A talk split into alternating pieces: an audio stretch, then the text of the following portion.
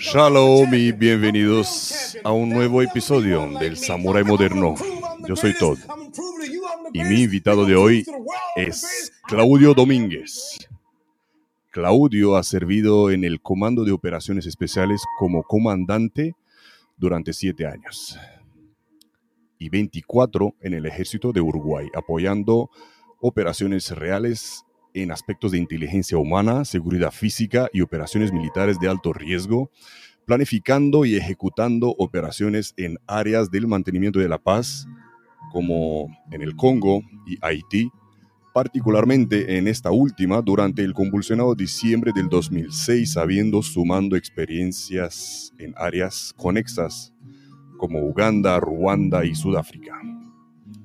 Claudio ha capacitado, capacitado más de 200 líderes de la Brigada de Operaciones Especiales y más de mil especialistas en seguridad de empresas privadas y entidades gubernamentales y diplomáticas de más de 10 países.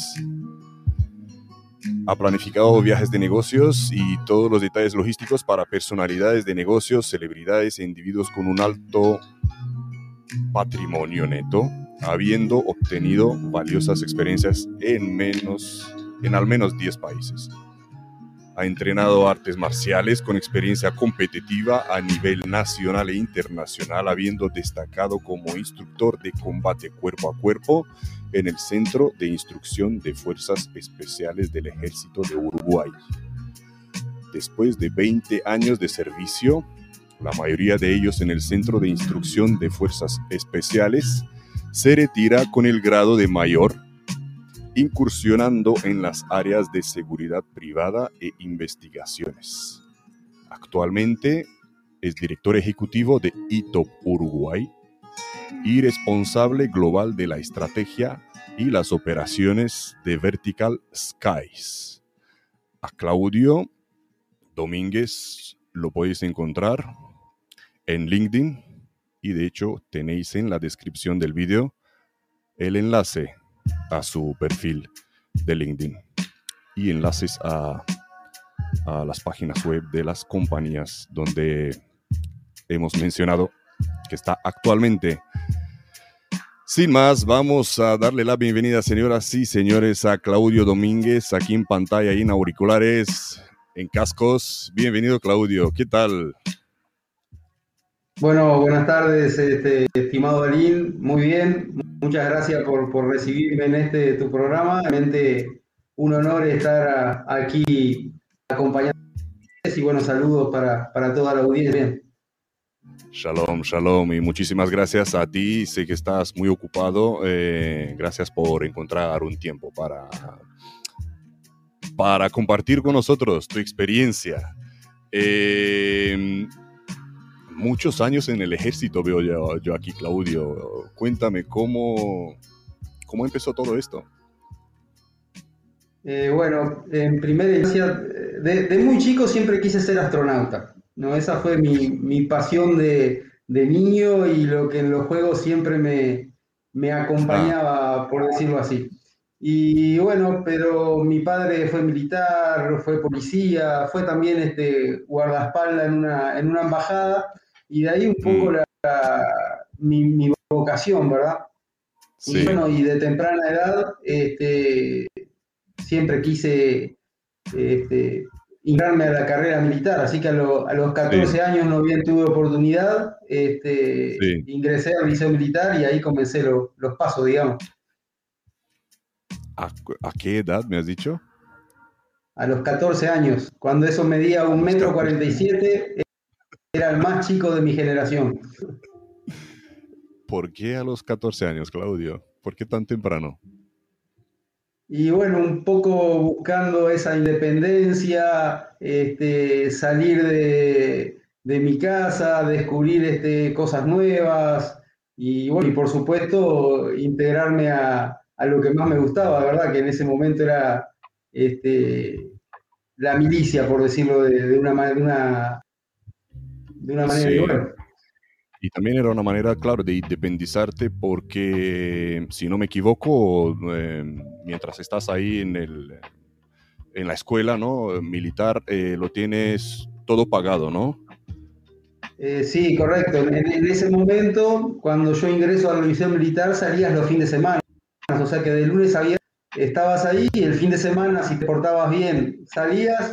Este, si no, como todo, eran los primeros pasos ahí en la vida militar. En esos años, estamos hablando del año 85. Mm. Este, y bueno, era, eh, era un poco lo, lo que más adelante quizás fuera la disciplina de, la escuela militar, disciplina bastante, bastante exigente, pero digo, yo lo, realmente lo disfruté, fueron años que disfruté muchísimo.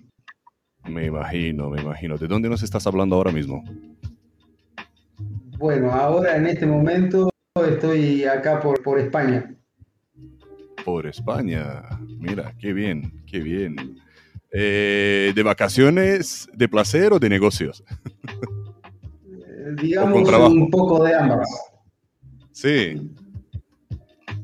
Hay que aprovechar, ¿no? Em, vale, vamos otra vez con tus, con tus comienzos. Em, ¿Qué formación tienes, Claudio? Bueno, indudablemente mi formación es mayormente, mayormente militar, ¿no? Los años de liceo militar. Este, también posterior al liceo ahí en el año 87, cuando estoy terminando la, el liceo militar, digamos, lo que vendría a ser completando la secundaria, este, fallece mi padre, por lo cual salgo cuatro años ahí a, trabajar afuera, muchísimas cosas en esos años.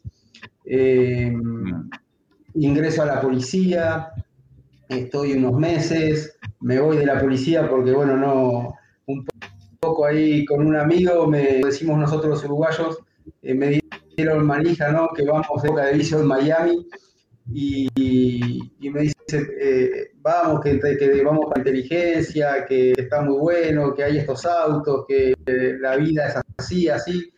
Y bueno, y resulta que ingreso a la policía, hago la policía, lo que era la escuela de policía mental, y me mandan a una comisaría de menores. Este, y bueno, está, indudablemente no era lo mío, así que tuve meses, pedí la baja, me fui y esos años este, estuve un poco deambulando, sin norte, y bueno, fueron tres, cuatro años que hice de todo, este, hasta que, bueno, decido dominarme, encauzarme, este, y ingreso a la escuela militar en el año 92. Este, lo, lo, de ser policía no, fue lo tuyo, ¿no? ¿Por qué? ¿Por qué no, no te ha gustado? Y, no me gustaba por el, rol, capaz que quizás en alguna función eh, me, hubiera, me hubiera gustado. Sí, me, sí siempre me, apasionó el hecho de, eh, de, servir, de proteger, que en cierta forma digamos que es el, el ¿cómo podemos decir? El eslogan. ¿no? Eh, eso es algo que sí, que, que creo que lo tengo muy incorporado de, chico, de identificarme siempre con el más débil, de tratar de ayudarlo.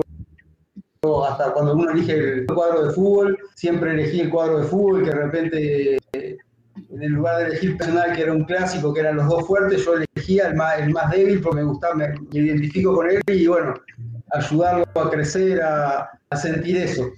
Este, pero sin duda no era lo no, no, un poco quizás por, la acción, por la forma de entrenamiento, por la disciplina.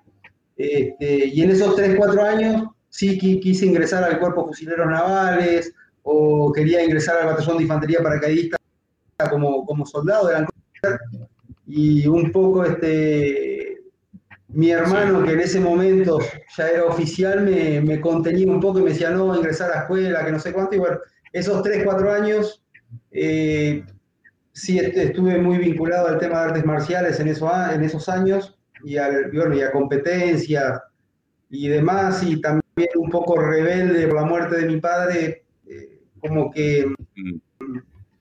Eran años de, llegar a casa con la camisa ensangrentada, de, de, peleas, de trifugas, de, de, ¿cómo ¿Qué edad tenías ahí?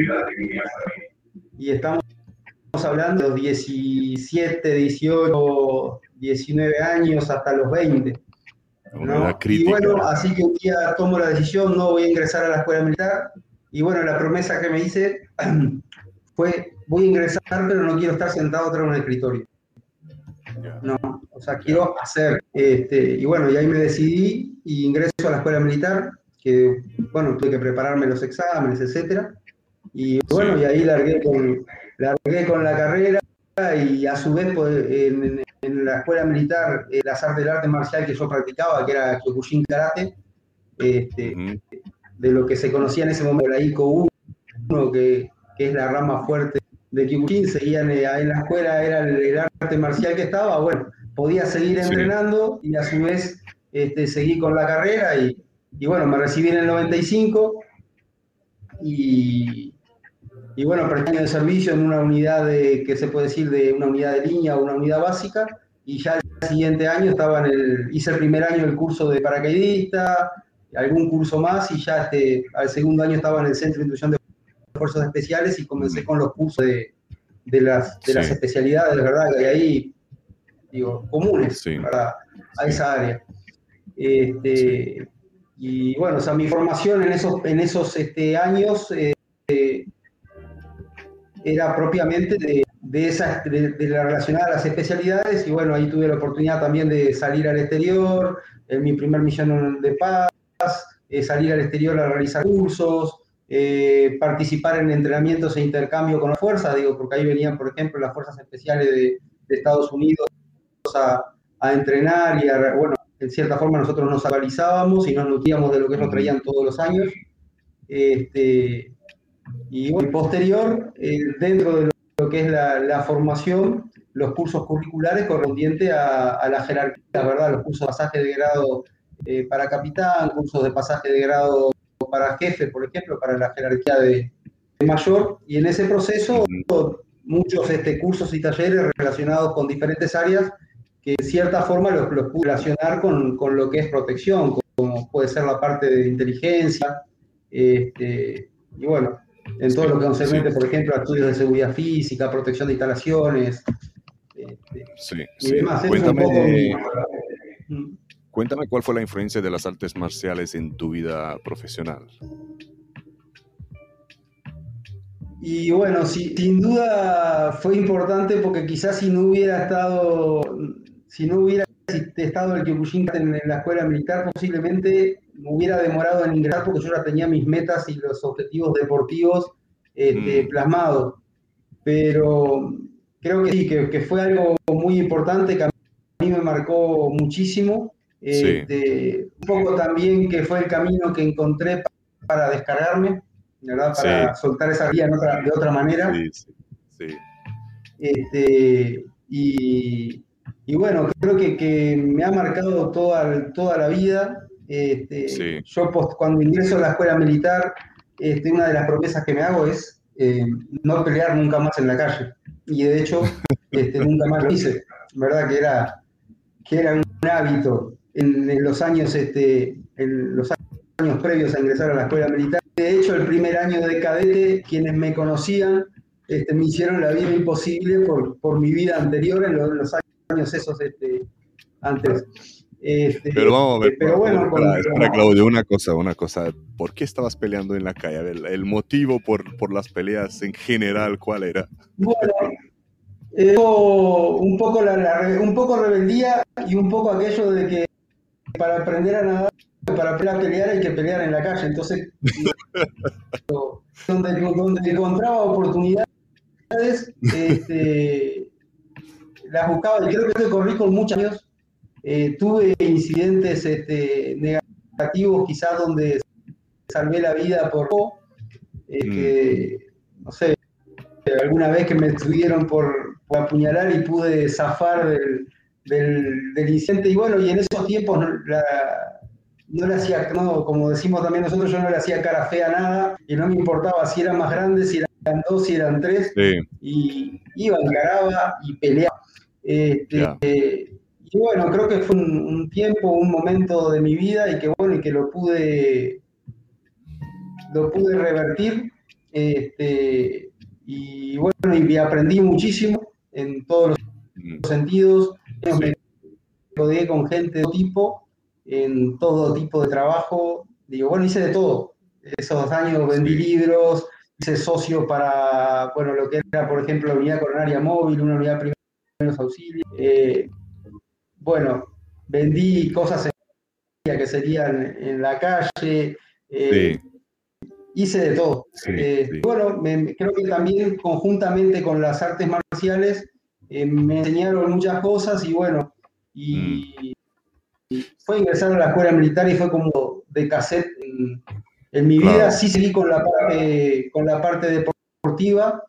Este, bueno, eh, con, los, con los objetivos. ¿Sigues entrenando hoy en día, Claudio? ¿Cómo? ¿Sigues entrenando hoy en día? Sí, de hecho, creo que es una de las únicas cosas que soy adicto eh, eh, al entrenamiento. Cuando competía entrenaba seis horas por día, ¿no? Seis. Era algo, inclusive estando en la escuela militar, le dedicaba tiempo de estudio a entrenar. La noche si tenía horas libres iba a entrenar. Este, y, bueno, cuando comencé con, con, actividad competitiva de aspirante, me señalan para ir al, campeonato sudamericano. Eso fue en el año 92. Eh, y bueno, y ahí comencé en el 92 un sudamericano, en el 94, 94 creo que fue un mundialito en Brasil, en el 95 un mundial en Japón. Este, y bueno, y en el 95 estaba para recibirme y bueno, tenía que que entrenar, estudiar, rendir en las materias curriculares de, de eh, pasar las pruebas físicas. Yo casi no entrenaba para el resto de las cosas, las pruebas físicas las pasaba porque tenía una buena condición, digamos, por, por el entrenamiento. Y, bueno, esa fue mi, la carrera. Y, era un momento en tu vida, era un momento cuando tú ya no buscabas peleas en la calle, porque me imagino que como todas partes, si hay peleas, hay denuncias, interviene la policía, te, eh, eh, arriesgas perder tu licencia eh, de la federación, ¿no? De, las artes marciales. sí, pero, sabes que no, no, no fue tanto por eso, sino sí por sabía que cualquier incidente que tuviera afuera me iba a afectar mi vida, eh, la carrera. Entonces, en el momento que tomé la decisión, tenía bien claro que tenía que tener un cambio este, total. Y creo que también eh, entre los años de, entrenamiento marcial eh, previos y, la vida militar también me causaron en, mejor manera. Y, bueno, aprendí a bajar la cabeza, a ser orgulloso, ¿verdad? A ser más humilde.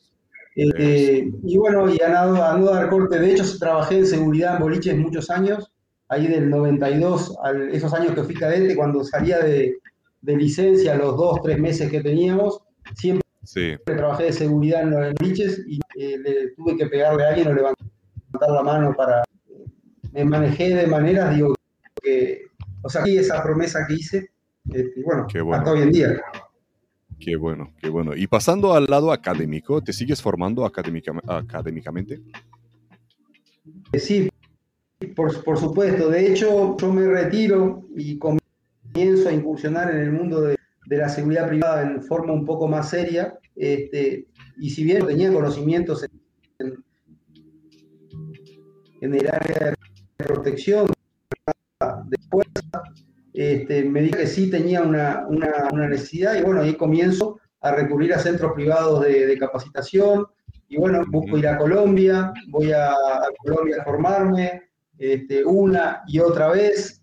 Este, de hecho, algunos cursos los hice en forma personalizada con, con buscando absorber más este, conocimientos, ¿verdad? Este, buscando algo personalizado. Dime por qué Colombia y, cómo eh, ¿qué te ayudó a elegir la, escuela correcta? Porque ahí, ahí están muchos y para ayudarles en, buscar el instructor adecuado, la escuela adecuada, ¿cómo llegaste tú a Colombia? Porque Colombia y no Argentina, por ejemplo. Y bueno, un poco de eh, esa tutoría que tú por ahí, eh, te la tuve de un, de un español que ahora hace tiempo que no tengo, no tengo contacto, pero que estuvo trabajando mucho tiempo en, Somalia ahí en los últimos años, este, en protección con Naciones Unidas, y con él compartimos un cliente en común, Este, y bueno, hablando con él, eh, que ya tenía una experiencia muy eh, mayor que yo también, ¿verdad? Y bueno, ya tenía una, experiencia, lo primero que hice, me acuerdo, fue preguntarle que me recomendara libros para, para lectura, este, y bueno, y, ahí él me, él me guió a academias, una en Colombia y otra en Brasil, este, y bueno, ahí di, el, di con Colombia en esa academia y comencé este, a dar, y sin duda creo que es uno de, uno de, los, de los pasos claves elegir el centro de acción correcto para, sí. paso, ¿verdad? Este, y sobre todo cuando uno tiene que cambiar el cassette, digo, para nosotros, lo que venimos del, del militar y de, de, repente no es lo mismo hacer protección en, en el Congo o en Haití, o ¿verdad? Que es algo al medio privado. Es totalmente diferente, uno tiene que cambiar el cassette y bueno, en ese proceso, digo, con la formación. Y después cursos también en, en Italia con Paolo Simeone, así por ahí de, de, PST. Ahí conocí también a Alex Pinelli, que tiene también, este, bueno, son italianos que están muy vinculados a, a por ejemplo. Eh, y con ellos también, cada vez que viajo también tenga, trato de aprovechar la oportunidad para formarme, para conocer gente que trabaja en el medio y, bueno, intercambiar. Creo que uno cuando va a los cursos, uno aprende muchísimo de, de, lo, de los instructores, pero aprende muchísimo conversando con los pares, con los que uno tiene ahí. Sí. Este, recogiendo experiencias de ellos, de cómo manejaron situaciones, cómo... Y uno tiene que compartirse, yo siempre digo, convertirse en una esponja uno sale a capacitarse, ¿no? absorber de todos. Digo, así como cuando uno imparte instrucción, eh, dice por ahí una regla que este, cuando uno enseña, dos aprenden, ¿verdad? Uno de los alumnos se nutre también de todas sus experiencias y está aprendiendo. Sí, sí, sí. Eh, eh, tienes mucha, mucha razón. Em, Ahora una persona tan ocupada como tú, ¿cómo compaginaba eh, en la vida privada? ¿Cómo te ha afectado? Bueno, eh, bastante. Bueno, sigo casado con, la misma que, me encontré hace ya casi más de años. Eh, tengo una familia hermosa, tres niñas, un varón. ya las niñas grandes entre 20 años ahí más o menos, y el niño chico 12. Eh, pero sin duda fue un desafío. Cuando yo me, caso, lo primero que hago es ponerle la... Estaba en esos momentos, estaba en el centro de estudios sociales, y bueno, fue poner las reglas sobre esa. Nos vamos a casar, pero esto no lo voy a dejar de hacer. Bueno, de hecho, el primer año de casado pasé seis meses afuera de casa. Digo, ¿no? Con, con los cursos, capacitaciones y demás. Seis meses fuera de casa Estamos hablando no de una misión anterior, sino meses sumando 15 días en un curso acá, 10 eh, días en un entrenamiento allá. Bueno, el primer año, 6 meses de casa. Y después lo otro fue el entrenamiento. Digo, yo te, comentaba hoy que soy adicto al entrenamiento y sí, este, soy adicto y si estoy más de 4 o 5 días sin entrenar, ya mi carácter cambia, eh, tengo que entrenar. En el Congo, de hecho, entrenaba dentro de un contenedor a 40 grados y bueno, era el lugar que tenía en un momento y entrenaba ahí adentro. Este, pues si tú has puesto las reglas, si tú has puesto las reglas nada más eh, dar la mano, digamos, nada más poner el anillo, has puesto las reglas, yo creo que todo el mérito lo tiene tu esposa por, por, eh, aguantar. sin duda, no, y, sin duda que sí, yo a, mi, a mi mujer digo, siempre le dije, ¿no? Eh, cuando uno sale de misión, la misión es de ella. Digo, la, parte fuerte de, las misiones y las se la, se la lleva ella porque tiene que bancar eh, la enseñanza de los niños en casa. Yo ahora estoy acá hace un mes y tanto mm. y yo estoy de vacaciones. Y en aquellos tiempos no había ni Skype, no había ni llamadas vídeos. En aquellos tiempos cuando te ibas dos meses es que no los veías dos meses. Correcto. De hecho, una de mis niñas nació estando yo afuera, estaba en, ese momento a unos 300 kilómetros de casa, en un entrenamiento con las Fuerzas Especiales de Estados Unidos, y cuando se enteran que mi señora había ingresado al hospital, el capitán me quería llevar en un Black Hawk de, esa ciudad, que era la ciudad de Melo, al, al, aeropuerto, bueno, pidió para hacer el movimiento, no lo autorizaron, y me terminan llevando ellos en un vehículo desde, bueno, desde la ciudad de Melo a Montevideo y está, llego, ya había nacido mi hija, pero bueno. Este, wow, wow. Llegaste tarde, pero llegaste, ¿no? Qué experiencias, qué experiencias. Es verdad, es verdad. Me, me, quedé con esto, con lo que has dicho, que la verdadera misión, cuando tú estás de misión, la verdadera misión la tiene tu esposa. Claro que sí, sin duda. Qué bueno, qué bueno. Porque para eh, uno puede, puede pasar cosas que quizás puedan ser estresantes, pero es lo que uno eligió y lo que uno eh, disfruta y que si uno pasa hambre, pasa mal, o digo, yo siempre lo disfruté, digo, porque me, siempre disfruté enfrentar los problemas, ¿no? Siempre disfruté liderar mis hombres en, determinadas condiciones, ¿verdad? Sacar lo mejor de ellos en las peores situaciones. Para mí fue, yo lo disfrutaba desde el punto de vista profesional. Entonces, digo, no, uno en esos momentos eh, lo hacía por, por la misión, por una mejora económica, eh, por muchas cosas, pero ya que yo disfrutaba. De hecho, soy un enamorado de África. Volvería a África a trabajar. Este, sí, totalmente. Este, extraño las misiones y bueno, cuando veo fotos o videos o algunos compañeros me, envían este, eh, videos y fotografías, digo, bueno, y sin duda sé que voy a volver en algún momento. Qué bueno, qué bueno. Es que te gusta el rock and roll, ¿no? Como dicen. Eh, ¿Algún suceso que te ha enseñado una gran lección de vida, Claudio? Y bueno, creo que, sucesos muchos, eh, sin duda, porque uno es continuamente aprendiendo y, bueno, como sucesos creo que los que más enseñan a uno son los fracasos, ¿no? O las caídas, y que sin duda han sido muchas, ¿verdad? Eh, pero cuando uno La siguiente pregunta sí es sobre alguno de tus mayores errores. Bueno, mayores, de mis mayores errores. Y bueno, muchísimo, pero voy a hablar, por ejemplo, en el plano eh, propio de protección. Quizás que es el, el, tema central. Y bueno, quizás en el área de protección, a ver, este, no seleccionar los profesionales correctos ¿verdad? Muchas veces este, integrar a, equipos, a amigos quizás, o, a personas allegadas, ¿verdad? Sin hacer el, queriendo dar una mano quizás, este, o ayudarlos, este, y acercarlos a un equipo de protección y de repente este, asumiendo que ellos en ese proceso van a seguir este, formándose o van a, y bueno, y pasa el tiempo y de repente no, no se forman o no, no, hacen por mejorar lo que tienen, o bueno, o simplemente no, no cuadran con el, con el rol eh, para el cual debían estar.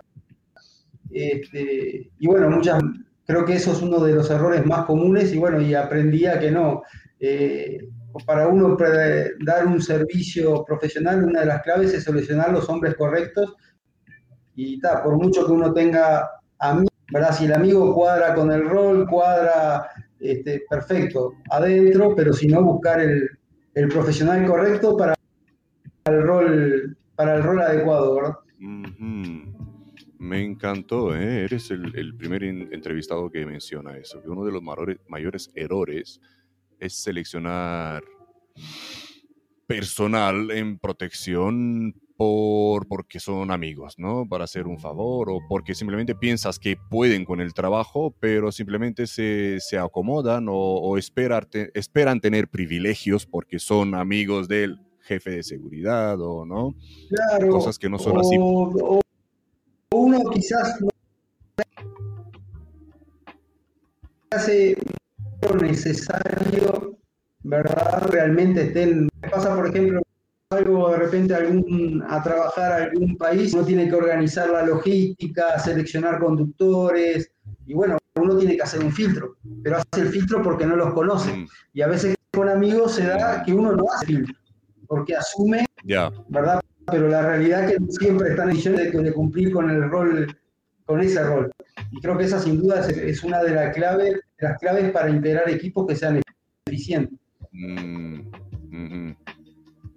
no, y no es, no es como en las fuerzas especiales, ¿no? Que cuando estamos fuera del trabajo, eh, en, segunda, en segunda persona, de, ah, no sabes tú, incluso hablamos muy abiertamente, por decir así, incluso cuando se toma una cerveza, pero cuando están dentro de la misión, el comandante sigue siendo el comandante y se le trata con mucho, con, con el debido respeto.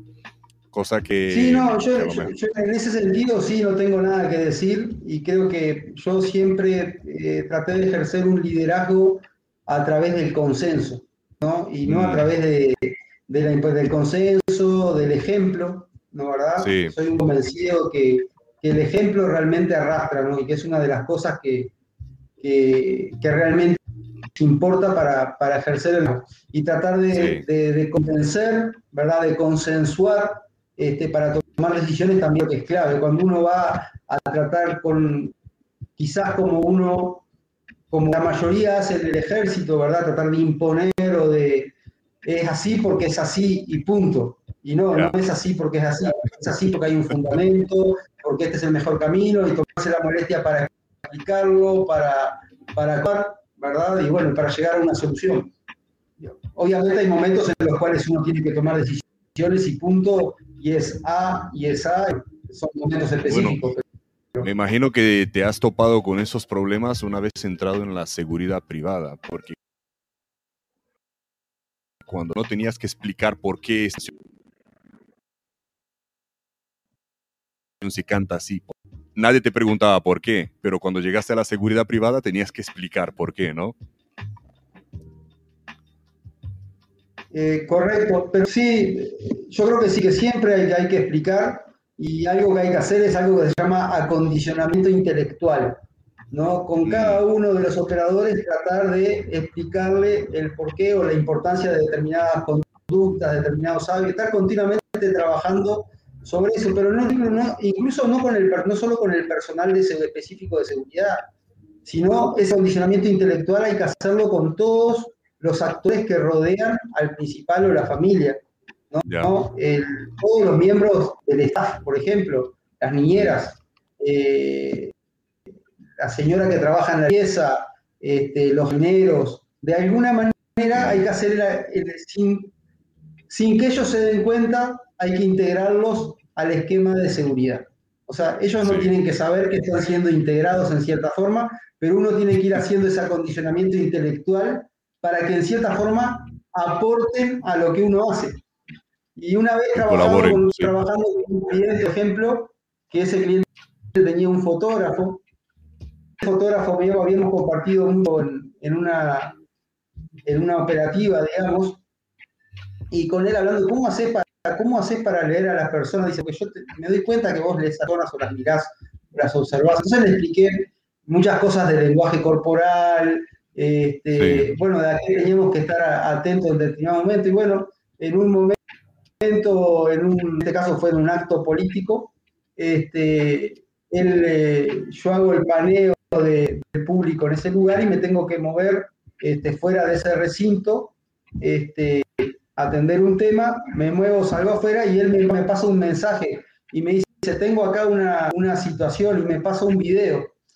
Y en ese video me de, de uno de, los, de, los, de las personas que estaban ahí, que estaba mirando en este caso a, mi principal de una manera este, muy plural y en, sus gestos también se veía que había algo fuera de contexto en relación al, resto, ¿verdad? Y mm. bueno, y fue gracias a ese acondicionamiento intelectual previo que, se identificó a la persona, no pasó mayores, no pasó nada, este, y de hecho esa persona tenía un, un problema de abstinencia a drogas o similar, y no fue que, por lo cual tenía esa conducta o ese, ¿verdad? Y no fue algo que, pero está, pero queda, quedó la anécdota del, de cómo él aportó activamente para, para, la operativa. Y creo que eso es lo que hay, lo que, hay que, con todo ese ecosistema que rodea al principal, o al, integrarlos de alguna manera este, a través de hábitos, conductas, procedimientos, eh, con el ejemplo también, ¿verdad?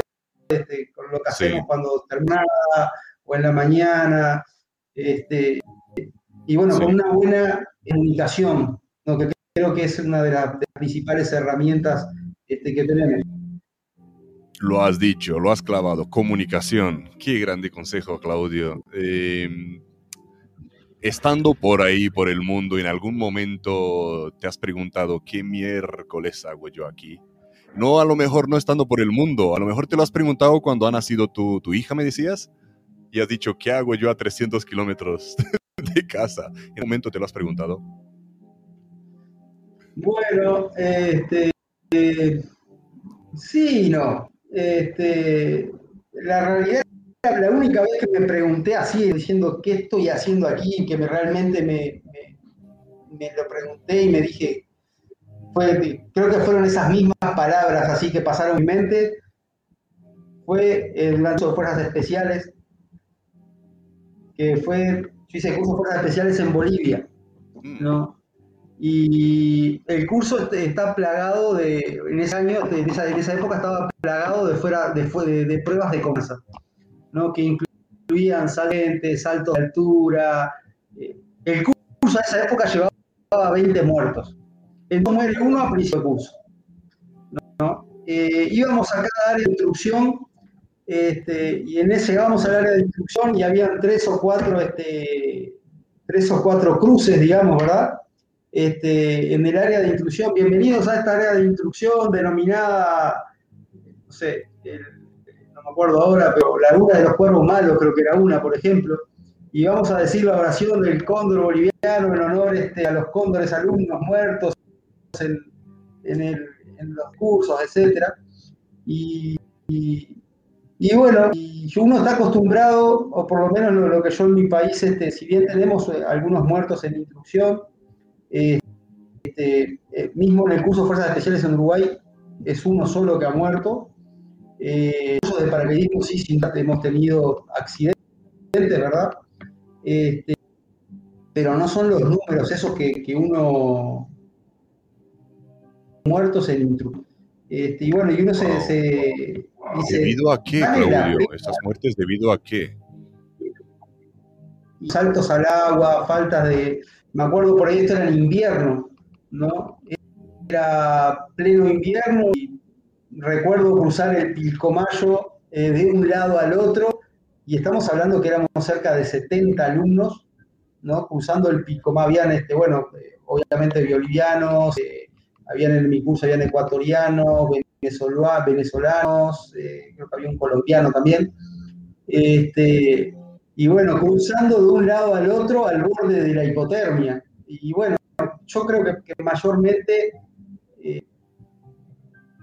se daban cosas que podían en cierta forma haberse, haberse evitado. Pero la, anécdota viene, digo, yo a mí no, no me asustaban las actividades que se hacían porque yo, eh, de hecho, terminé el curso de uso, llego a mi unidad, eh, yo había terminado el curso comando, el año, eh, llego a mi unidad, a la unidad, al, Centro de Fuerzas Especiales, me recibe el capitán de servicio, que era un compañero de tanda mío, y Horacio Berriel por ahí que me, va a estar escuchando, este, dice, pa, bueno, bienvenido, gorila, que era como me decían en aquel tiempo. Este, bueno, tenés que decidirte ahora. Llego la, estaba llegando de Fray Bento, que era el lugar que hacía el curso de uso. Eh, tenés que decirme, contestarme ahora, pero en 15 días este, te estás yendo para Bolivia a hacer el curso de fuerzas especiales. Contestame ahora por sí o por no. Estamos hablando que venía de un mes de no estar en mi casa. Este, y bueno, yo hacía dos años que estaba esperando para ir a hacer el curso a Estados Unidos, pero por razones este, diplomáticas y demás no estaban autorizadas la salida. Entonces dije, bueno, más vale pájaro hermano que sigue volando. Y digo, sí, vamos para Bolivia. Y ahí en esos días me preparo el examen de ingreso. Y bueno, está, llego a, llego a Bolivia este, y el curso se llamaba curso Cóndor Satinador, y eran seis meses el curso. Yo llego, entre el Ministerio de Relaciones Exteriores y el Ministerio de Defensa, me mandan a mitad de curso, me mandan para el periodo satinador, que era el periodo de Cuando llego allá me recibe el jefe de la escuela de, de, Cóndor en San Andita, y me dice, no, pero usted no puede hacer el curso. Le digo, ¿cómo curso? Si vengo, vengo con una orden del ministerio, está coordinado entre el Ministerio de Relaciones Exteriores de Uruguay y el Ministerio de Relaciones Exteriores de Bolivia, ¿cómo que no puedo hacer el curso? Y me dice, no, usted no puede hacer el curso porque para hacer el curso de desafinador tiene que tener aprobado el periodo cóndor. Y le digo, bueno, no tengo problema, mire, escúcheme, hacemos así, usted me pone una, las pruebas que usted quiera, este, si yo paso las pruebas, yo ingreso al periodo de, eh, ahí ingreso al curso de, le hago el curso de satinador. Este, entonces me toman la prueba de ingreso y al otro día me ponen una prueba que en definitiva fue el pasaje una pista todo el día con diferentes este, actividades, supero esa prueba y bueno, ingreso al, al periodo este, satinador. Y ahí me encuentro con las pruebas de confianza que eran cada semana una prueba de confianza diferente. Pero en la prueba de confianza que me pregunté qué hago acá, fue en una que era una, roca que tenía unos 15 metros de altura y había que saltar. ¿no? Pero había que saltar y después para salir del agua en, ese, en esa, en esa, en esa parte del río, uno veía hacia dónde saltaba. ¿no? O sea, no, no podía dejar, tenía que despegarse de la roca, que ese no era el problema, digo, porque yo digo, no, le tuve miedo a saltar, al contrario, digo, eh, me divertía, por decirlo así pero uno tenía que salir en, un lugar del río que le iban a señalar. Entonces salto, el agua congelada, ¿no? Este, saltábamos con un flotador y empecé río abajo. Y nada, y nada. Digo, o sea, y nada, me dio río abajo, me empecé a congelar y digo, ¿qué mierda hago acá? ¿Dónde están estos?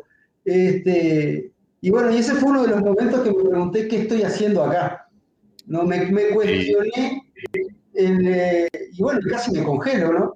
Este, y en un momento el río entra tipo un remanso y ahí estaban los cinturones y uno, y uno salía este, del, del, agua, ¿verdad? Pero bueno. No, este, indudablemente. Cualquiera, yo creo que todos se estaban preguntando, todos los participantes estaban preguntando, ¿qué hago yo acá? No tanto por la dificultad de las pruebas, porque hay pruebas muy difíciles en, todo el mundo em, para acceder a las fuerzas especiales. Pero yo creo que lo que daba miedo, por decirlo así, era la falta, a lo mejor ya me confirmarás tú, la falta de em, preservar la vida humana, ¿no? Como tirarlos ahí y independientemente de que salgan vivos o no, es lo que hay. Y creo que no es así, ¿no? Eh, sin duda, sin duda. Yo, yo digo muchísimo ahí, ¿no? aprendí este, de lo que no hay que hacer y aprendí otras cosas y tenía, e, ese curso tenía muchas cosas este, positivas y una de las cosas positivas que tenía era que buscaban hacer la parte de operaciones, por ejemplo, buscaban en ese momento buscaban hacerlo, hacerlas en, eh, sobre escenarios ¿no? Y eso era sobre aeropuertos, sobre bases militares, eh, la parte de operaciones, una parte de operaciones especiales estuvo muy interesante también en, las ciudades, digamos, o sea, enmascarado entre la población, etcétera, con actividades. Este, eso es algo que estuvo, que estuvo muy interesante y, de hecho aprendí muchísimo. Pero también aprendí bastante del tema de, lo bueno, creo que uno de todos los cursos uno tiene la oportunidad de decir que lo, que no hay que hacer y lo que parar lo negativo de la, paja del trigo y bueno, y, de ahí negativamente. Yo no, miro negativamente el curso, sin duda tenía sus cosas, este, y bueno, eh, todas las pistas tenían nombres con apellidos y todas las pistas habían llevado a alguien. Este, y bueno, era, pero era también algo que supongo que para ese momento que, que vivían ellos, quizás era, era su realidad, este, su momento posterior a este, y bueno, como todo. Pero vamos a ver, vamos, a ver esto, esto me intriga mucho, este tipo de, de, cursos me intriga mucho, igual que los cursos donde, eh, donde se dispara hacia dianas, donde está de frente a ti otro alumno y hay que disparar a un balón que está en el hombro del alumno. Eh, esas cosas que rozan la muerte a mí me intrigan mucho. Tu opinión personal, Claudio, vamos a ver ahora. Esas pruebas, sí, vale, son duras, pero esas pruebas, independientemente de la formación que estés haciendo, esas pruebas que rozan la muerte, eh, cuando fallas y el alumno fallece, ¿quién aprende ahí? ¿Quién qué, ha aprendido el alumno ahí? ¿Qué aprenden los otros ahí? ¿Qué aprende el instructor ahí? ¿Quién es responsable de eso? ¿Quién es responsable de la muerte del alumno? Sin duda no aprende nadie. O sea, obviamente el que, el que se equivoca o el responsable va a aprender y lo, y lo va a pagar. Este, no sé si con cárcel, con la carga moral o, con la culpa que va a llevar toda la vida, este, pero sin, duda no, no, aporta. Me tocó bien en, ese sentido este, capacitaciones, creo que, en todo hacer el equilibrio, ¿no? Y hay cosas que son eh, para quizá para determinado nivel de entrenamiento o que se pueden este,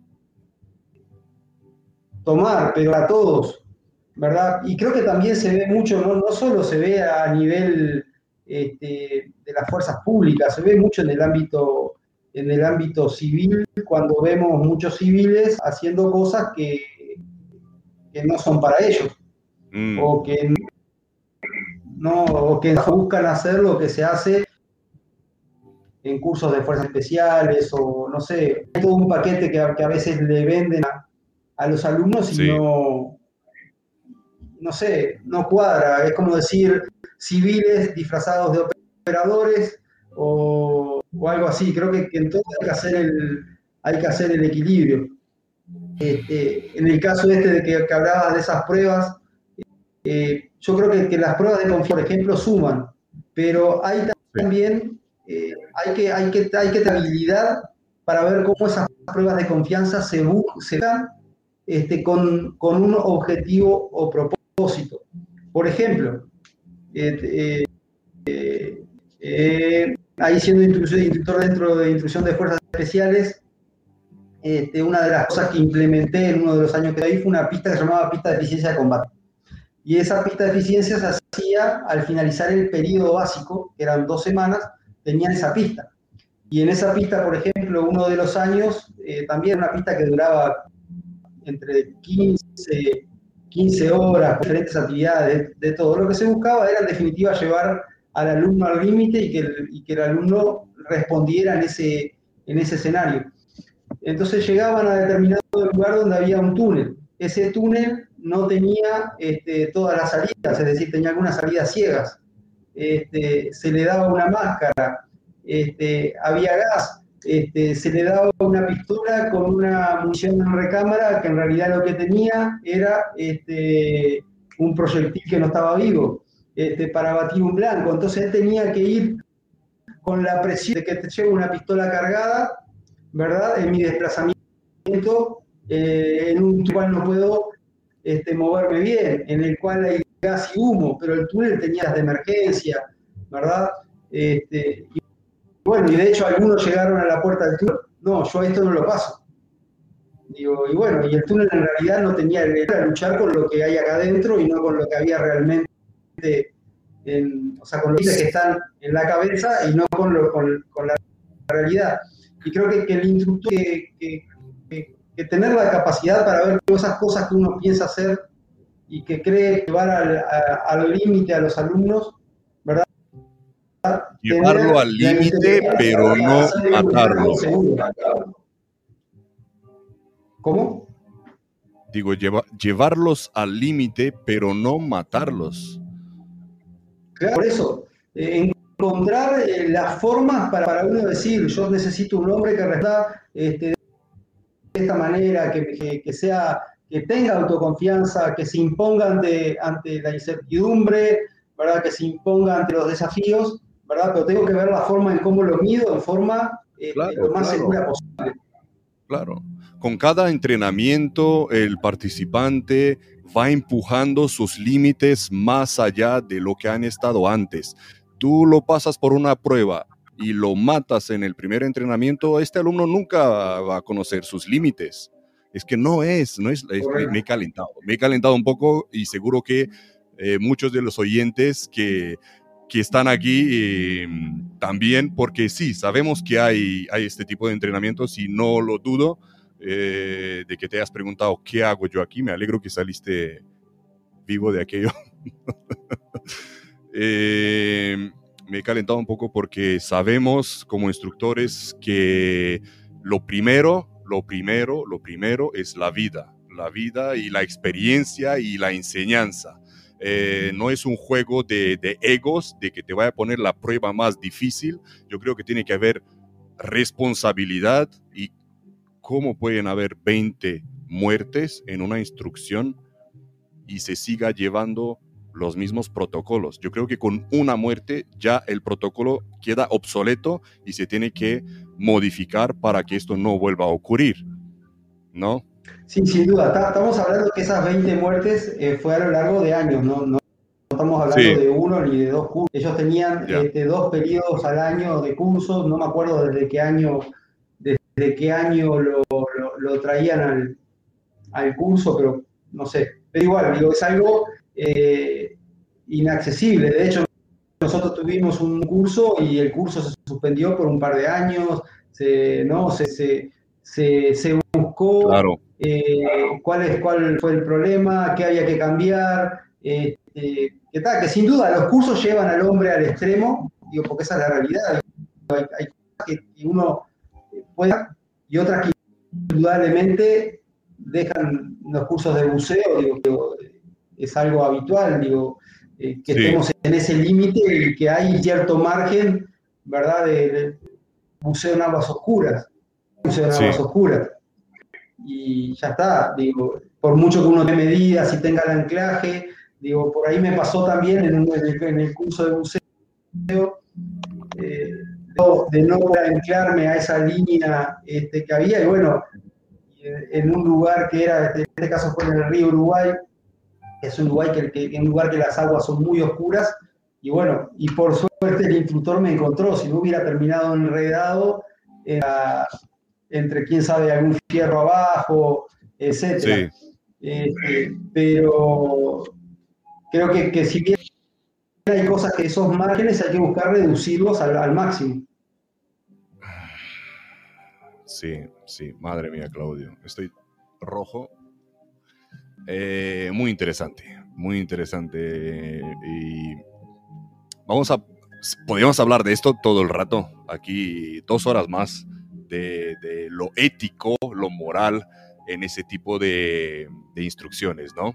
Y, saben, y como, como tú muy bien has dicho, eso se, eh, se sobrepasa muchas veces en algunos cursos sin supervisión, ¿no? Sin supervisión superior sin, sin, sin responsabilidad.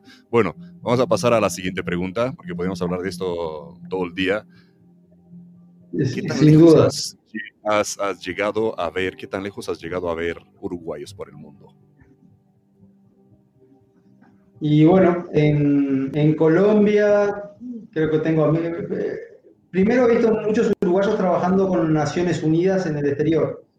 No estamos hablando no, no, con lo que vendría a ser este, mm, cascos azules, sino en el, en el rubro seguridad o inteligencia en diferentes lugares, como por ejemplo Colombia, bueno, Timor Oriental, este, en muchísimos lugares. Gente que estamos hablando que hay muchísimos uruguayos que han ganado muchísima experiencia con, con, las misiones. Yo tengo cuatro misiones, pero hay quienes tienen, quienes tienen ocho o doce misiones Así como, como, hay quienes tienen 10 o 12 despliegues en, Irak o Afganistán.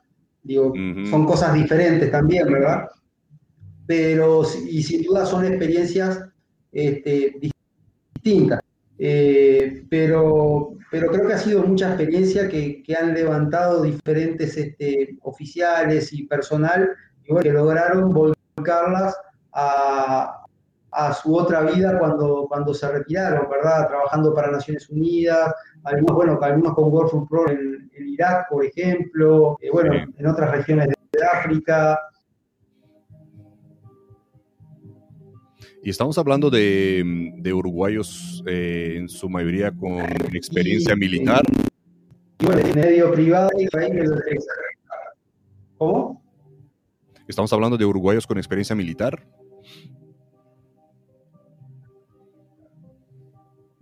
de lugares? No, no, no, digo, estamos hablando de uruguayos con experiencia militar que, que, están por ahí fuera o no necesariamente con experiencia militar. Sí, la mayoría por lo menos lo conozco yo, eh, con muchos con experiencia militar, pero otros no. Digo, bueno, eh, Daniel por ahí que lo tuviste en el programa este, hace un par de semanas, por ejemplo, que sé que, bueno, trabaja en Uruguay, en Argentina también. Este, y después aquí, bueno, sé que otros, algunos más que conozco que están también con, alguna familia, este, trabajando, que son civiles, digo, o sea, que, está. Si bien el, mm. tema de, protección en Uruguay es algo que no es, no es algo muy... No hay tanto negocio de la seguridad este, privada en cuanto a lo que refiere a protección este, de familias este, o empresarios. Se da, y sobre todo en la temporada estival que, ahora con la pandemia cayó y bueno, ahí de, diciembre, enero y febrero una luz de turistas y bueno, y ahí siempre, siempre eh, bueno, operativas de protección, digamos, de diferente índole. Sí, sí. Aprovechamos que has mencionado a Daniel Arregui para mandarle un saludo y un agradecimiento de haber de habernos puesto en contacto y recomendarte para entrevistarte aquí en el Samurai Moderno. Gracias, Daniel. Em, comparte una anécdota. ¿Cómo? Comparte una anécdota, por favor. Bueno, anécdotas. Bueno, tengo muchas. ¿De, ¿De las buenas o de las malas? O sea, las positivas o las negativas. wow, si tienes tantas, pues una positiva y una negativa. Venga. Bueno, de las negativas, con un cliente, con un cliente en la costa del Pacífico, ¿no? Esto estamos hablando por ahí, por la zona de, Nicaragua, por ahí. Este, el cliente, este, bueno, era, le, gustaba el surf y demás. Eh, fueron varios días de operativa en diferentes lugares que terminaron ahí en, en Nicaragua. Y el cliente decide, el día era de afloje, relax, este, y para todo el equipo que, lo acompañaba. Y el cliente decide este, ir a surfear. Y bueno, había una tabla de surf ahí. Y yo dije, esto tan complicado no puede ser. Este, y decido, y las olas estaban bastante, bastante bonitas, ¿verdad? Bastante grandecitas. Y decido tomar esa tabla de surf y luchar con la rompiente, que bueno, uno en los cursos, este, bueno, los ejercicios con voz y toda la historia para entrada y salida rompiente, ¿verdad? Este, y bueno, y de hecho me tiro al agua con la tabla y bueno, fueron no sé cuánto tiempo luchando con la rompiente ahí para, para pasar. Y bueno, logré pasar la, rompiente, pero exhausto. Y bueno, el principal entraba, salía, andaba. Este, y bueno, fue una, anécdota ahí que, quedó de la... Esto, esta prueba no, no la encontraste tú en ningún curso para fuerzas especiales, ¿no? No, no, sin duda que no, pero estaba, estaba, interesante. y bueno, y después, no sé, estar estado para, para todo, a veces, digo, también con, con ese mismo cliente, es un cliente muy que a uno lo saca de contexto, ¿no? Eh, uno después con el tiempo aprendía a conocerlo y de repente por un lugar y decía, pa, miraba la montaña y yo ya lo, ya lo conocía, digo, vamos a terminar subiendo esa montaña. Eh, y está dicho y hecho, de pasar, ver la montaña y a estarla subiendo, a la otra semana estábamos subiendo la, subiendo la montaña. Por suerte, ese conocimiento del cliente me dio en un interpacto que tengo un rato libre de ir al sitio, ver toda la caminería, por dónde ascender, por dónde no ascender, bueno, las cosas normales, ¿verdad? Que uno ah. planifica hacer una operativa en el entorno lo más seguro posible y que nada en, ese, en la, triangulación de todas esas actividades y bueno, y salió hacia el toque la subida y éxito, desde, el, desde el, punto A al punto B, los tiempos, este, la logística, eh, bueno, pero eh, aparte de la logística y de la planificación, eh, necesitamos una condición física de 10. No, no, sin, duda.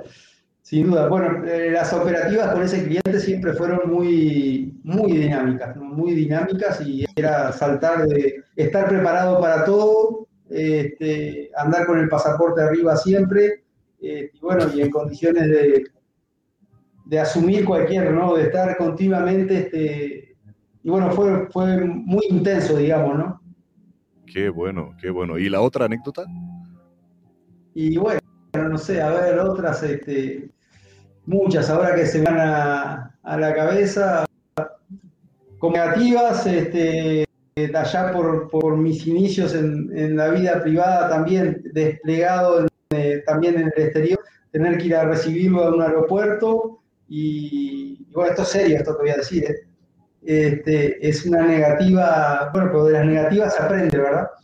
Este, también contra, contrarreloj con los tiempos, en, todo lo voy a buscar al aeropuerto, eh, salgo así, me manda también, estamos hablando de cosas muy ¿no?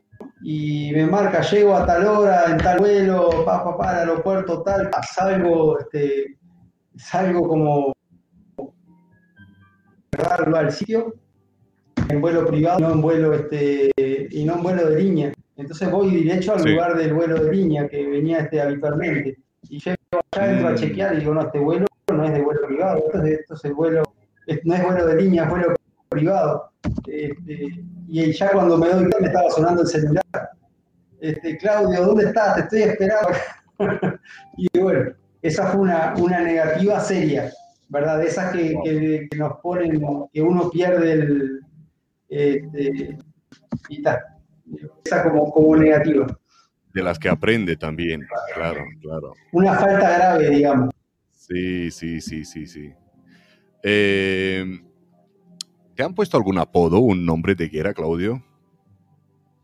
Bueno, de, previo al ingreso a la escuela militar me decían ruso, que era cuando competía en, cuando competía en, en Kyokushin Karate digo, un poco por, eh, en esa época tenía un parecido con, con Dolph Lundgren, el actor, este, el actor que hizo la película no, será por la altura o si, por la, altura no, ¿no? No, no tanto, era por el, por, eh, en, ese, en ese momento en alguna foto la, la y tenía el 1,80 mido, eh, pero Dolph Lundgren a su vez hacía Kyokushin, hacía karate Kyokushin de, de, de la ICO 1, peleó en el Don Langren peleó en el, tercer mundial, si no me equivoco, y peleó con uruguayo, este, con Oscar Masita, y bueno, y ese, ese, ese, ese combate fue un combate. Eh, Don Lundgren lo describía a Masita como un perro, ¿no? Como alguien que, se prendía y no, no, se lo podía sacar de arriba. Y en ese mundial, Don Lundgren llega a la final y pierde con Makoto Nakamura, que fue un, un ícono del, del Kyokushin Karate. ¿No? Mm. Y bueno, y después hace la pelea, hace la, película con, con, Rocky. Y, bueno, y, sí, y después cuando yo voy al, al quinto mundial lo conozco personalmente, ¿no? Wow. él hace una exhibición en el, hace una exhibición en ese mundial. era, que en ese entonces era como tercer dan o quinto dan, no me acuerdo. Qué emoción, ¿no? Así que aparte del ruso, ¿algún nombre más o ese se te quedó?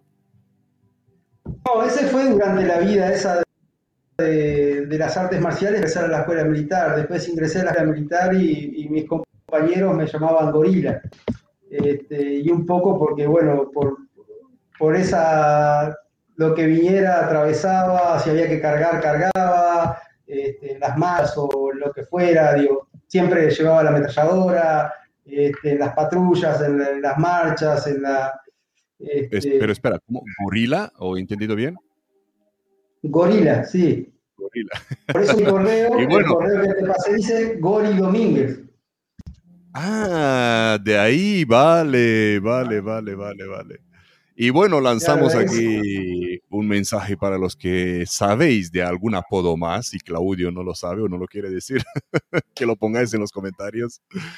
Eh, uno de tus mayores desafíos, Claudio? Bueno, eh, recuperar tiempo perdido quizás con la familia, eh, mm. hacer el equilibrio, ¿verdad? Que a veces es muy difícil lograr hacer el equilibrio entre trabajo y familia. Y, bueno, yo, sin duda también eh, soy una persona muy que no puede estar quieto en un lugar, entonces también hay necesidad de hacer cosas. Y también, así como ese cliente que, que te decía que, sube, que quiere subir la montaña, yo soy un poco así también. Este, y bueno, necesito de eso para, para vivir o para ser yo mismo. ¿no? Pero a veces con, compartimentar eso este, con las necesidades este, de la familia y equilibrar los tiempos este, es difícil. Si harías algo diferente, Claudio, ¿qué sería? Si harías algo diferente. Bueno, eh, la verdad, eh, no me encuentro haciendo algo diferente y, y bueno, quizás un amigo eh, una vez me dio, me, dio una opción este, para, para hacer dinero en un negocio y, me dijo, bueno, eh, podés hacer lo, aquello que nos causa pasión y no quiere decir que vas a hacer, vas a hacer dinero o podemos hacer esto y este, vas a obtener dinero. Pero no va a ser algo que te apasione. ¿verdad? Y bueno, yo no, me encuentro haciendo algo eh, por lo cual no, no, sea pasión, o sea, que realmente no me guste esté haciendo. Así que no, no, indudablemente no me veo, no me veo haciendo otra cosa. Eh, mm. Inclusive me cuestiono hoy qué voy a hacer cuando sea más viejo. ¿No? Porque no me veo dejar de hacer lo, que me gusta. De hecho, me retiré del ejército y todo el mundo, mis compañeros me dicen, vos te retiraste y seguís en lo mismo. Eh, seguís entrenando, cargás la mochila, este, sigo metido ahí, si puedo estoy, te digo a, no sé, a los jefes de unidades, a veces me dicen, eh, digo, cuando quieran voy por ahí, les doy una mano lo que sea, hacemos un evento y es algo que me, gusta, me apasiona y no creo que lo vaya a dejar de hacer. Y lo mismo el tema del, deporte o hacer esas locuras de, de, encarar desafíos. Digo, me gusta mucho darme desafíos que de repente parecen inalcanzables, los va trabajando, los va trabajando y, los va, que eso un poco cuando me decías hoy que te ha enseñado la vida, y una de las cosas con perseverancia, perseverancia y sacrificio puedes alcanzar casi cualquier cosa. Mm, qué bueno, qué bueno. ¿Qué te enorgullece de tu vida profesional, Claudio? Y bueno, de la, vida profesional, los vínculos que uno, que uno crea, creo que es lo más, este, lo más importante. los vínculos de confianza, de lealtad, mm. este, creo que es algo que, he aprendido a valorar y que, sin dudas el, tiempo eh, pone las cosas en su lugar este, y bueno, y que el, que el reconocimiento un poco del trabajo que uno que uno hizo llega y bueno, a veces con las redes sociales, por ejemplo, me pasó después de retirarme, eh, de recibir comentarios de, de soldados, clases, suboficiales que, o suboficiales que pase, estamos hablando del año 98, 99, y me mandan mensajes y digo, es increíble que uno haya dejado esa huella, tanto para la formación profesional o personal, ¿no? que incidí en la vida de personas. ¿no? O sea, por eso es algo que, que llena. Sí, es verdad, es verdad. Eh, y bueno, y eso creo que es lo más gratificante eh, de la carrera, más allá de los logros profesionales de, de, terminar un curso o, no sé, o decir estuve, estuve allá, creo que los vínculos es lo más importante. Y sobre todo cuando los vínculos esos están en una base de confianza y lealtad, de saber que uno no tiene gente que le dice vamos a hacer tal cosa y están ahí, o tengo tal problema y están ahí, o saber que si me llaman yo voy a estar ahí con ellos. Lo más gratificante. Sí, sí, sí. Estamos hablando de la introducción de que has capacitado más de 200 líderes de la Brigada de Operaciones Especiales, más de mil especialistas en seguridad de empresas privadas, has planificado viajes de negocios, para celebridades, individuos. Puedes compartir un cliente de alto nivel, no, no dar nombres, sino el nivel o o algo por el estilo. Bueno, eh, nombres, nombres no, porque digo, no, no estaría bien este, claro que no. decirlo, pero eh, artistas, empresarios, digo, muchos viajes con, con empresarios de repente que están en el área del, del petróleo a Venezuela, por ejemplo. Ajá, vale. O bueno, la región que te hablaba también hoy ahí de Nicaragua, este, y demás. Este, vale, lo dejamos ahí. y bueno, vos me, decías una experiencia, una experiencia, por ejemplo, también digo que fue que ahora se me vino a la mente cuando, cuando empecé a recordar nombres. Y fue con un, con un artista, ¿no? que él estaba con todo su, su staff, en realidad eran dos artistas ¿no? De, de, alto nivel, digamos, este, a los cuales eh, un cliente eh, que tengo fue el que me, me, me, pasó la info para hacerme cargo de esa operativa de, una semana que ellos estuvieron en, Uruguay. Y bueno, en definitiva me hacía cargo de los traslados, de toda la, de toda la operativa y terminamos haciendo, no voy a decir amistad con el, con el pero este, de hecho él terminó tomando mate, ¿no? Este, que, nosotros este, tomamos mate porque tenía la curiosidad cómo era el tema del mate, etcétera, etcétera. Y bueno, pero a todo esto una noche sale con, con, con sus amigos a, una, a un centro nocturno y bueno, yo no tenía la opción de ingresar a ese centro nocturno, pero la verdad no, me llamaba mucho ingresar. Eh, digamos, era un centro nocturno de características especiales. No tengo nada este, que decir de, determinadas cosas, pero eh, este, no es que, me cause pero tal. Sabía que no me iba a sentir cómodo y dije, ¿qué afuera? Este, y cuando terminan, suben, y cuando suben a la camioneta me digo, pa, venían este, mal, ¿no? Pero mal, mal. Este, y me acuerdo que me piden que pusiera la música, la música alta. Eran, estamos hablando que del, del lugar ese al hotel eran 30 minutos, ¿no? Este, y bueno, le puse las trabas a la puerta, este, que se pusieran el cinto, pero los 30 minutos fueron saltando en la camioneta, cantando, que parecían que iban a salir despedidos. Y bueno, ese quizás fue uno de los momentos que me pregunté qué hago acá.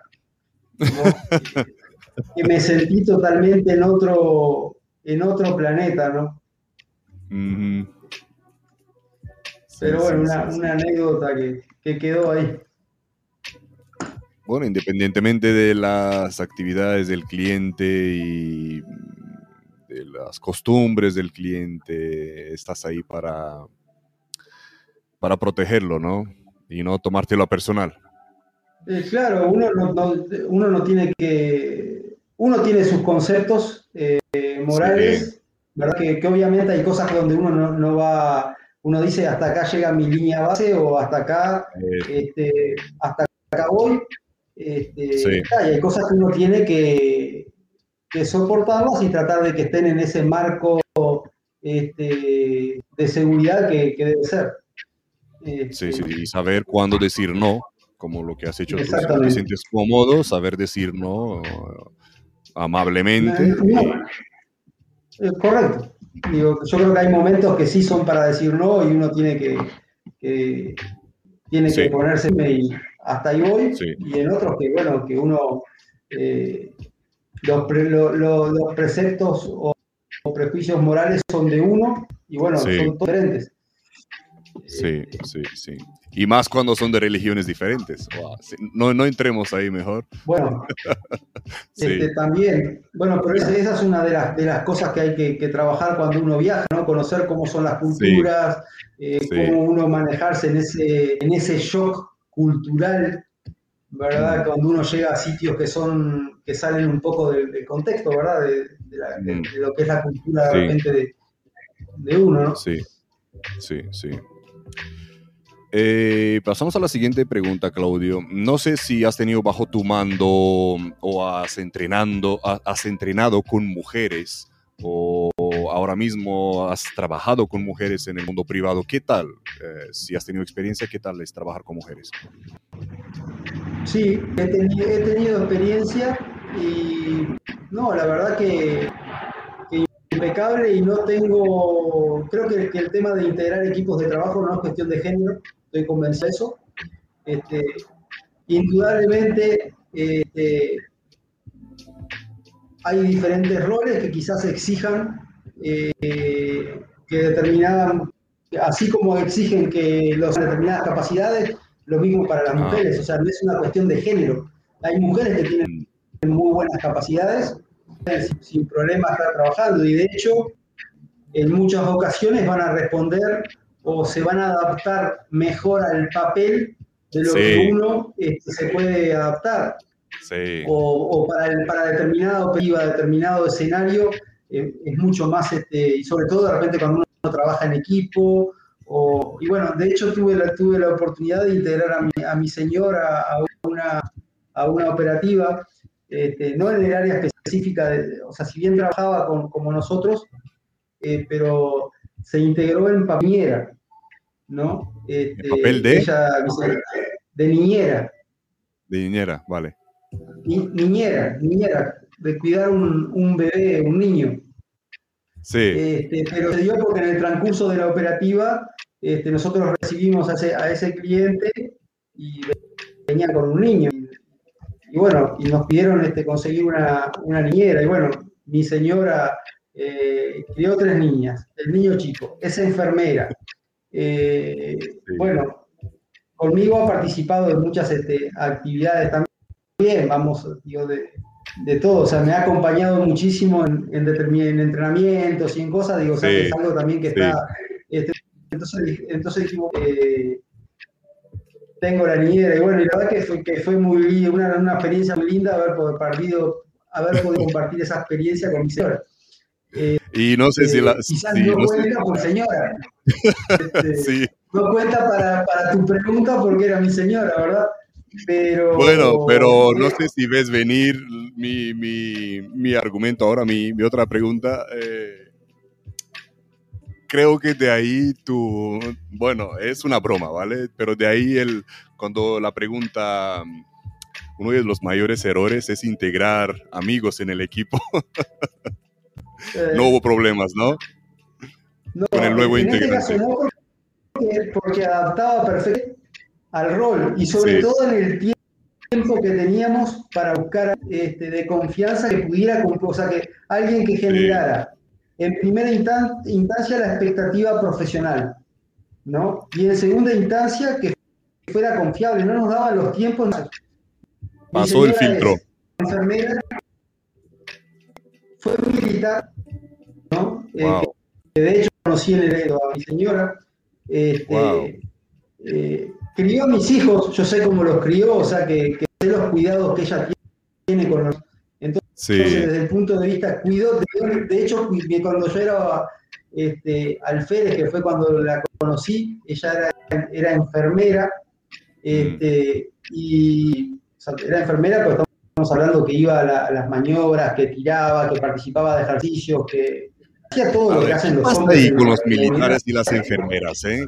¿Qué pasa ahí? Eso es de película ya, es, eh, es de guion. Los militares y las enfermeras. ¿Eh? Cierto, sí, sí. Tal cual. No. Este, y bueno, y de hecho, más de 25 años que nos conocemos y bueno, se juntos, este, me aguantan mis locuras, este, y trabajo ah, un poco las locuras, este, de llamarla de, del Congo y decir, ¿dónde estás? No, estoy en Uganda, ¿qué estás haciendo? Me fui, yo, uno de los deportes, yo quería en un taller de bicicletas, mi padre este, era, fue ciclista, no profesional, eh, más allá de la parte militar y todo, y yo siempre me, siempre me, encantó el tema del ciclismo. Entonces, este, eh, fue mi otro deporte. De hecho, mi, última pelea fue en el año 2007, yo tenía 30 y pico de años. Mi última pelea fui a pelear a Brasil y me, molieron mal. Este, demoré como 15 días en recuperar las lesiones, este, que yo antes peleaba y al otro día estaba entrenando. Este, y ahí dije, no peleo más, esta ya fue, no, fue para, no es para mí. O sea, no es para mí en el sentido de no estoy ya para la fase deportiva de ir a pelear a knockout, estamos hablando que, que si bien no, son las mismas reglas, eh, obviamente, de lo que es eh, hoy las peleas en el octágono y todo eso, pero en aquel tiempo eran peleas este, sin protecciones, a knockout, libres de peso, eh, no libres de cinturón, ¿verdad? Uno podía pelear con cualquiera, este, o sea que, mm. exigían bastante.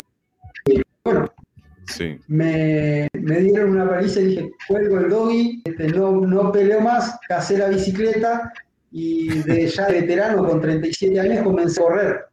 ¿no? Y así como agarré la bicicleta, empecé a, a inscribirme, inscribí en una carrera de, de mountain bike, este, salí tercero en esa carrera y ahí empecé a, a entrenar y terminé corriendo este, las 200 millas máster, este, el campeonato del este, eh, y bueno, y empecé, me iba a cualquier lado en bicicleta, hacía ciento y pico kilómetros. En una de mis misiones voy como observador eh, de Naciones Unidas al Congo, de hecho la última misión en el año 2012. Y ahí me autorizaban a llevar una caja con, creo que era con 200 kilos. Y bueno, eh, cargué un rodillo, desarmé mi bicicleta, me y entrenaba en uno de los Tinsai que estuve, que compartí, bueno, con, con gente de diferentes culturas, y ahí vamos un poco al, tema cultural ese que se da, bueno, con un tunecino, un jordano, rusos, este, ucranianos, checos, africanos. Este, en ese Tinsai me, llevé, me llevé la bicicleta y, me puse objetivos. Digo, bueno, este año que voy a pasar alejado, tengo que tener objetivos claros. Y uno de ellos era mantener el entrenamiento. Entonces entrenaba en ese rodillo, atrás del Tinsai, atrás del Tinsai hay una montaña, y me subía a esa montaña y, bajaba la montaña en la bicicleta por caminos que eran este, senderos. Y bueno, y de hecho tenía tiempo, libre. un año en el, en el Tinsai.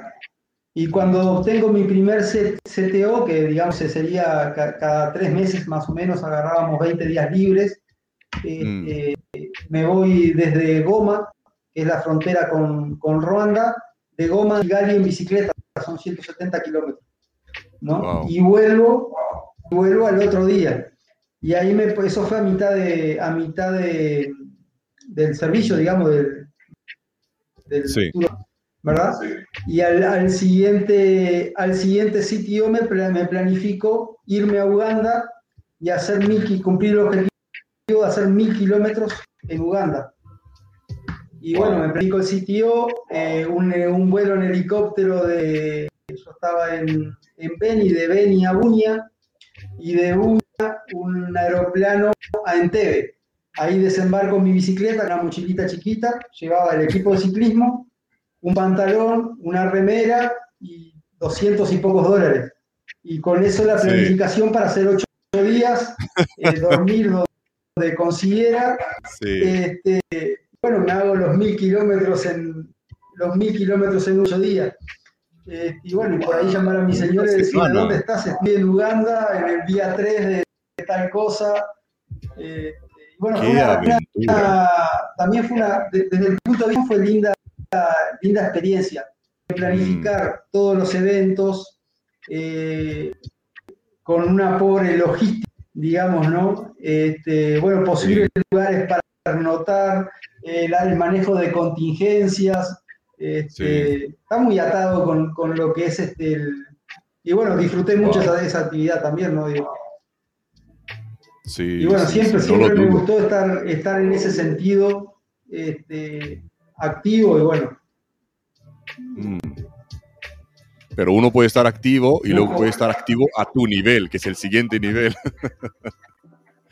Eh, eh, siempre busco, y por acá he encontrado unas buenas montañas este, para, trepar en bicicleta también, así que cuando puedo acá meto alguna, alguna pedalera. ¿Tienes la, bicicleta también? ¿La tienes contigo?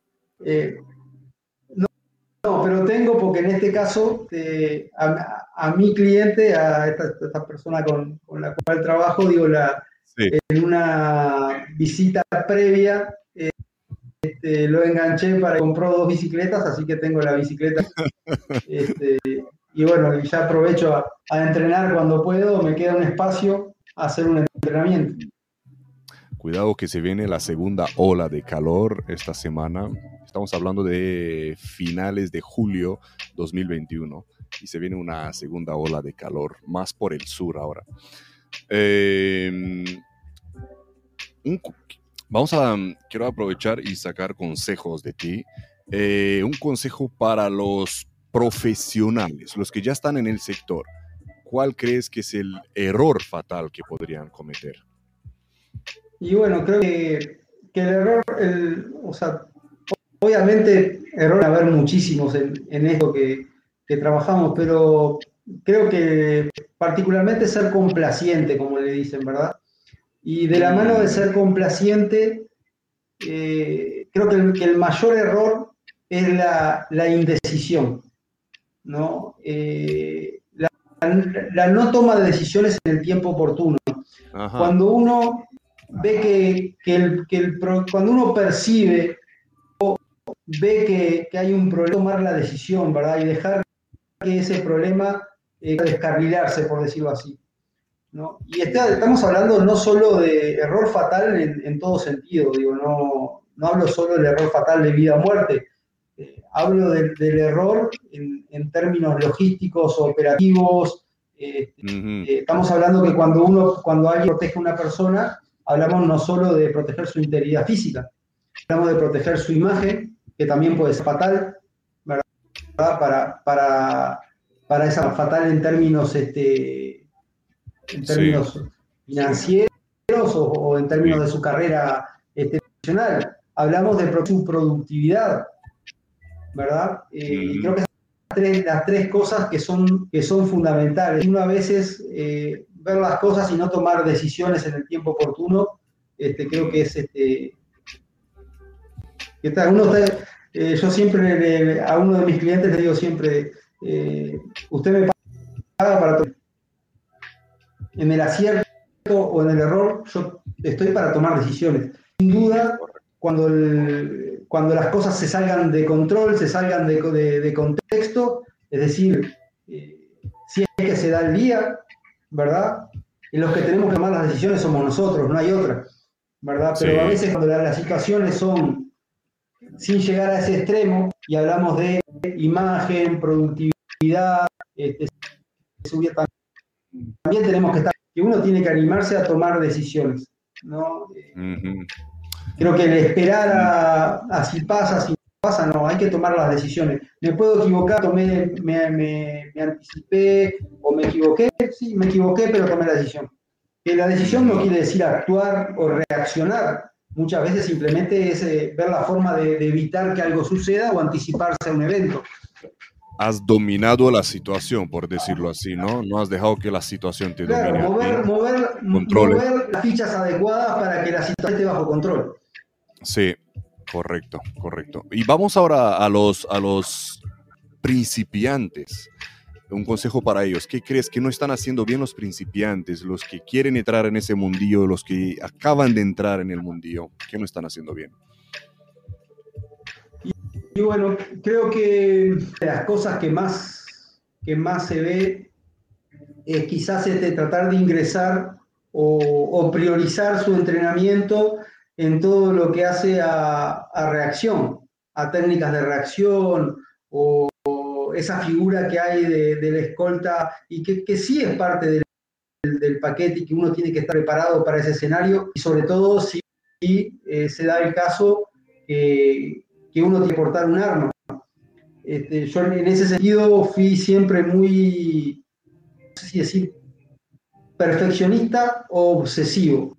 Si me toca montar una bicicleta, quiero montarla en la mejor forma y quiero conocerla al máximo. Quiero saber bajar una montaña con velocidad, subir, eh, trepar un repecho, eh, saltar un obstáculo, eh, sacarle el máximo rendimiento. Si me toca aportar un arte también, obviamente tengo que tenerlo lo mismo, saber cómo emplear esas técnicas, esas tácticas en diferentes escenarios.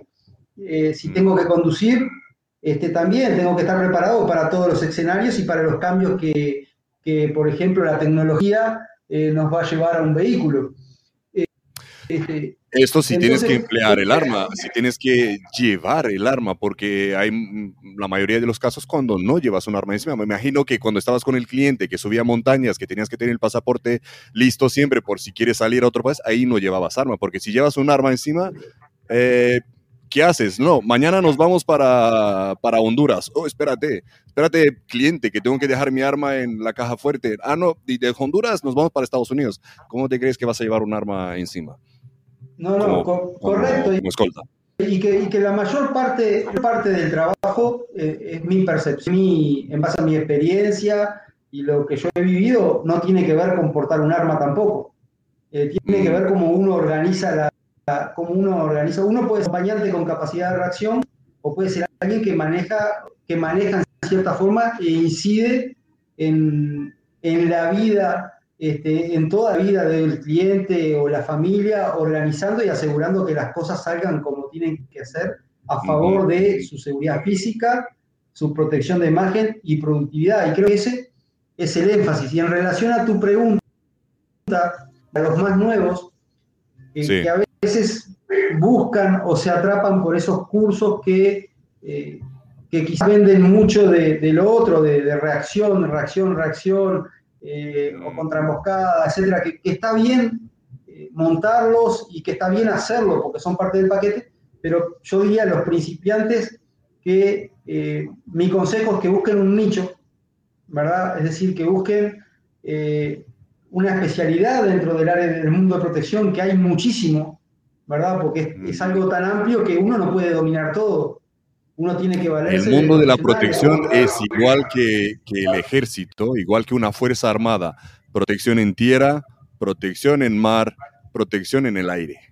Es así de grande nuestro, nuestra industria. Es algo más que, más que tridimensional, porque es tan amplio el tema, todo el tema de informática, eh, mm. de protección de información, eh, hay muchísimo. Eh, exacto. Entonces, y después lo, otro importante, creo, son las habilidades de comunicación. yo siempre le digo a, los estudien inglés, estudien idiomas. Toma, bravo. Bravo, bravo, bravo. Puedes ser muy bueno con un arma, muy buena en defensa personal, pero si no sabes saludar a alguien cuando viene, no, ya tenés un problema. Por lo menos comenzar con lo básico. Y hay muchos jóvenes que hoy tienen, hoy hay herramientas para aprender inglés que con internet que es algo impresionante. Inglés o cualquier idioma. Estamos hablando que en canso puedo estar estudiando, puedo estar preparándome hacer un curso a distancia. Estudien idiomas. Creo que eso, es, eso es clave. Y lo otro, por supuesto, el tema de, el tema de tecnología que, también eh, a nosotros, o lo digo por lo menos, eh, que somos más, más dinosaurios con la tecnología, es algo que no nos podemos que no nos podemos permitir en este mundo que crece la tecnología avanza tan rápido tan rápido tan rápido que es imposible que nos, que nos adaptemos cuando estamos corriendo con esta nueva tecnología ya más y a veces pasa que subimos a un vehículo y decimos ¿y esto qué es? el vehículo está con todo eh, computarizado, con internet, con mil cosas que son riesgos, son vulnerabilidades y también tenemos que conocerlo. O como las nuevas amenazas al, al que estábamos hablando antes de empezar la entrevista, las nuevas amenazas que pueden ser, aparte de los ciberataques, los ataques con drones, solo por mencionar uno, ¿no? Correcto, correcto. Todo lo que es, bueno, el tema de, de comunicaciones, hoy toda la tecnología de escucha, ¿verdad? Todo lo que puede ser usado con fines que de alguna manera van a, dañar al principal, porque si el principal es un empresario y le están haciendo inteligencia empresarial, eso afecta. A mí me pagan para algo, pero no es solo la seguridad física, es todo. Y ahí vengo cuando hablo de amplio espectro, seguridad física, ¿verdad? Su integridad física, protección de imagen y su productividad. Y cuando nosotros eh, logramos entender que eso es trabajar en protección, ahí es cuando se valoriza nuestro trabajo. Y quizás eh, para los nuevos es difícil obtener un trabajo en protección, por lo menos para nosotros en, Uruguay, como, como el mercado. Cuando logramos atender este, esas tres eh, digamos. Esto me lleva a la siguiente pregunta, Claudio. Ya que estamos hablando de, de principiantes también, ¿cómo crees que pueden resaltar, puede resaltar alguien para conseguir trabajo? Bueno, en, primera instancia, entender las necesidades del cliente. Eh, creo que eso, eso es básico. Cuando yo al cliente eh, le quiero llevar lo que, lo que yo, en cierta forma podemos decir, lo que uno vende, O lo que uno, o la formación que uno tiene, uno tiene que entender eh, las necesidades que tiene. No, creo que eso es, es básico. Y después, por supuesto, mostrarle cómo yo puedo incidir eh, o puedo cambiar este, su vida en términos de productividad, en términos de protección de imagen, en términos de este, seguridad física. ¿No? Cuando uno tiene esa entrevista con el cliente, poder hacer un plan de trabajo o por lo menos este, presentarle en esa entrevista una de cómo se van a encarar las cosas eh, en los primeros tres meses uno tiene que conocer, realizar entrevistas, este, realizar estudios, conocer de dónde están, por qué el cliente me contrata, ¿verdad? ¿Por qué el cliente está contratando un servicio de protección? ¿verdad? Y uno tiene que ir conociendo esas cosas para poder diagramar este, un plan. Entonces creo que es importante en esa este, comunicación poder para el que nosotros no vamos a ser un acompañante.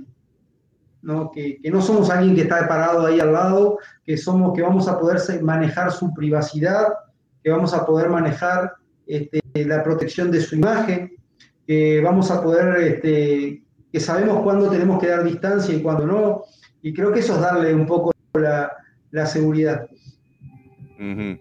Eh, estás hablando de un paso ya, eh, ya estamos hablando de otro nivel. Eh, estás en la entrevista con el cliente, ya, ya pasaste el primer filtro.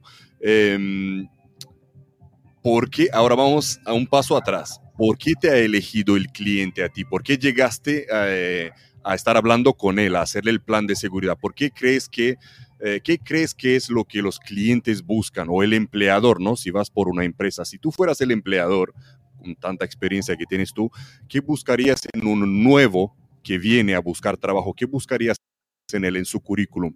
¿Qué estarías ¿Qué valorarías en su, en su formación? ¿Qué deberían de aportar ellos eh, como buscadores activos de empleo? ¿Qué deberían de aportar en su currículum? ¿Qué resaltaría por encima de otros veteranos a lo mejor? Y, creo que, que, en primera instancia eh, genere credibilidad, ¿verdad? Ah. confianza. Mm. Este, y bueno, eh, por supuesto, digo, lo, quizás este, los candidatos eh, van a ser de experiencias este, variadas, pero por supuesto si uno eh, lo que tiene que, que uno, yo lo, por lo menos lo busco, que encaje en el rol en el cual este, yo quiero que empleara ese hombre, ¿verdad? Como aquello que dice emplear cada hombre en su mejor rol. Entonces, lo primero es definir el rol que necesito en ese operador y que quizás ese operador puede tener mucha experiencia, puede tener mucha información, pero no, necesariamente va a encajar en el rol que yo necesito. Y ahí viene, eh, sobre todo cuando, trabajamos con una familia, ¿no? que necesitamos una persona que tenga muchas habilidades de comunicación, porque va a tener que trabajar con niños, eh, con la señora, con los familiares, con todo ese ecosistema que rodea este, a una familia. Yo creo que, las, habilidades, de comunicación eh, es fundamental. Y si un operador en protección no tiene habilidades de comunicación, está muy, no, voy a decir destinado al fracaso porque no es el caso, pero sin duda va a estar muy limitado. Mira, fíjate tú por dónde van. Por dónde van los consejos, que no has dicho que se vaya a hacer el mejor curso posible del mundo, que se gaste eh, un montón de dinero en quién sabe qué formación, sino que acabas de decir que tienen que saber hablar, ¿no? Saber comunicarse, que eso es muy, muy, muy importante, que muchos pueden tener eh, la mejor preparación del mundo, pero cuando tienen que hablar sobre ellos, tienen que llevar un diálogo, eh, son muy introvertidos a lo mejor o no les gusta, no son muy sociables, eh, ¿no? Saben, saben disparar, donde ponen el ojo, ponen la bala, pero no saben hablar. Correcto, y, nosotros eh, nos nutrimos, para poder trabajar, nos nutrimos de información. Necesitamos mm. información si nosotros no, tenemos la capacidad de, interactuar con todo el ecosistema, al principal o que rodea a la familia, no somos capaces de interactuar positivamente, no somos capaces de, comunicarnos en forma eficiente, no somos capaces de generar confianza y credibilidad con todas esas personas que lo rodean, no, somos, no, vamos a obtener información, no mm. vamos a ser productivos en nuestro trabajo si el principal tiene una secretaria o un secretario, nosotros necesitamos tener, yo siempre digo, siempre hay que mantener las ventanas de comunicación abiertas. No se cierran ventanas de comunicación, ¿no? Las ventanas tienen que estar abiertas. Esa ventana, mejor, más cosas podemos obtener e intercambiar. O sea, intercambiar el medio eh, práctico, por decirlo así, ¿verdad? O nosotros, uno tiene que aportar a la operativa del resto. ¿no? Del resto del equipo. Y ahí cuando tú me preguntabas eh, si, la, experiencia trabajando con mujeres, esas mujeres a veces no son necesariamente del palo exclusivo de protección, pero están en ese staff. Y es tan importante cómo interactuamos con una mujer que pueda estar en el equipo de protección, como cómo interactuamos con la niñera del hijo del principal. Mm. ¿Verdad? Porque es una importante y muchas veces la vamos a acompañar y necesitamos que eh, que ella eh, positivamente con nosotros y no negativamente. Por eso tienen que estar las, las, ventanas de comunicación tienen que estar eh, abiertas. Mm, mm. Y luego, bueno, una mujer en, un, equipo de protección a veces es eh, el pilar que no deja desviarse a, los otros componentes del equipo, porque cuando son solo hombres, pues a veces hay, pueden haber eh, bromas, eh, mal gusto, pero muchas veces una mujer te pone en tu sitio cuando estás, cuando hace parte de, un, equipo de protección. hablando de, mm, de saber hablar, eh, no os imaginéis hablando para los que nos están viendo y escuchando, no, os imaginéis que podéis llegar a una entrevista y el empleador o el que entrevista eh, no os va a valorar porque os habéis bloqueado o porque no, no sabíais quién os puede valorar negativamente si habláis demasiado sobre, por ejemplo, contestar a una pregunta trampa ¿qué te parecen esas nuevas vacunas del coronavirus? Y si empiezas con tus teorías conspiratorias, cosas que muchos pueden caer en esa trampa y decir eh, un montón de tonterías de que es un plan mayor para dominar el mundo, ahí sí has caído. Hay que saber hablar. Hay que saber lo que dice. Fundamentos, hechos. De hecho, también hay, muchos capacitaciones que se orientan que se orientan en esa área, en el área de comunicación, ¿no? Sí. que no solo del tema de, comunicación verbal y comunicación no verbal, que también son, son herramientas este, mm.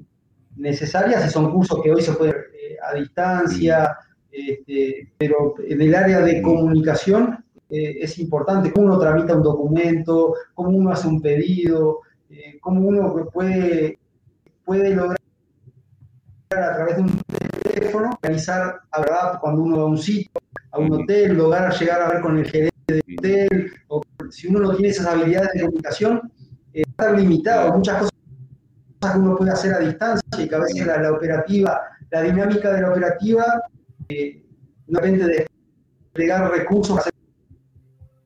Mm. No, y bueno, esa acción son las que me van a permitir eh, a través de herramientas obtener información de un sitio, desde dónde puedo partir, qué complicaciones puedo encontrar en el lugar, eh, qué es lo habitual, Y creo que eso, por eso creo que es tan importante tener esas habilidades. y, hablando de esto, mm, de la inteligencia emocional, me haces recordar una de las entrevistas eh, recientes, hablando con Fernando Gaona, eh, me estaba diciendo que en su en su operativo diario llegaba antes al, trabajo, a la residencia del protegido y lo que hacía, pues eh, fumaba un cigarro enfrente de la casa eh, y hablando con el que casi todos los días barría las calles y le preguntaba por, pues nada, preguntas rutinarias eh, que cualquiera puede preguntar, de, de cosas que han pasado durante el día, de cómo está la situación, cosas que le pueden aportar eh, inteligencia, ¿no? Porque es inteligencia y, eh, importante para, para, su servicio. Em, correcto, sí, total, totalmente, totalmente de acuerdo y creo que sin duda es algo muy, positivo. Y ahí no estamos hablando todavía del ecosistema que rodea, está fuera de ese ecosistema que lo rodea, pero es parte de ese escenario, ¿verdad? Y cuando uno logra con esas personas hacer un vínculo y mostrarle que, que no, uno no es este, no, no hay barreras, ¿verdad? Mm. Y creo que es importante lograr sacar esas, esas barreras, esa imagen que a veces este, vienen del, hombre de protección cuando uno se muestra, no, yo no hablo con nadie. No, al contrario, la, esa, uno tiene que estar continuamente abriendo puertas, no cerrando puertas. Y esas puertas me van a ayudar, sin duda, en... Sí, sí si podéis hacer un curso de inteligencia emocional, hacerlo. Es un dinero muy, muy bien invertido. Em, vamos a hablar un poco del, sector nacional, ¿no? Porque es con lo que estás experimentado. ¿Cómo ves el sector de la seguridad privada eh, actualmente en Uruguay y dónde lo ves en un futuro? Bueno, eh, primero que nada hay una, ley que de, seguridad, ¿verdad? Que salió hace un última, por decirlo, actualización, fue hace un par de años, que, donde contempla la figura del escolta, del hombre de protección en el medio privado. Eso fue hace, dos años más o menos. Mm. Pero nunca se reventó. Es decir, que todavía en, en, está en un limbo. Es decir, hay una ley que dice que tiene que haber, que el hombre de protección va a estar, este, va a estar este, dentro de tal marco, que tiene que ajustarse a una reglamentación que emitirá el Ministerio del Interior, este, bla, mm. bla, bla, bla, pero nunca sacaron la reglamentación. En definitiva, mm. es como que todavía este, sigue en, en un limbo y bueno, y en ese limbo hay quienes tratan de acercarse y, encuadrarse dentro de una empresa, pero la realidad es que el esa empresa lo que lo, recibe es el hombre de seguridad en cuanto a este, protección de activos, por ejemplo, eh, o custodia de valores, este, pero no de, personas. Y también hay empresas que publican el tema. No te preocupes, no estáis solos. No estáis solos en eso, hay países de Europa donde aún no está, no está esta figura de, del escolta sino que lo llaman de otras maneras. Eh, ellos eh, trabajan como vigilantes de seguridad ofreciendo protección. Exactamente, exactamente. Eso es lo, lo que hoy este, está pasando. El que quiere acercarse más a lo legal eh, registra como vigilante de seguridad y trabaja dentro, dentro de ese rubro, pero la realidad es que si hoy o mañana le pasa algo y sobre todo porta un arma y tiene un, incidente, se va a meter en un, en un grave problema. Tanto como el que no está como el que no está registrado y de repente este, hace ese servicio. Eh, esa, es la, realidad, con, y lo mismo pasa con la formación, porque todas las escuelas de formación que hay no tienen en realidad algo que, que los guíe en su formación, es decir, todos, me incluyo yo en, mis, en las capacitaciones, yo lo, lo que a mí me parece que es lo más este, real. Sí. en, en, Y otros en sus escuelas hacen lo mismo, pero no tenemos el hilo conductor que quizás necesitamos, es esa reglamentación, ¿verdad? Que con aciertos y errores ¿verdad? Este, puede dar, pero que dejen un, que nos marquen un parámetro por donde tienen que ir este, la enseñanza para protección en el medio este, Esa, esa es, la, realidad de lo que hoy se hace en Uruguay. Eh, si a mí me preguntan, eh, ¿tú trabajas en protección? Yo trabajo en asesoría, logística, eh, mm. y seguridad, lo que es, es esta forma una seguridad y hacer consultoría, este, consultoría dinámica del riesgo, no sé cómo, cómo, este, quieran llamarlo. Este, y bueno, esa es la, es la realidad.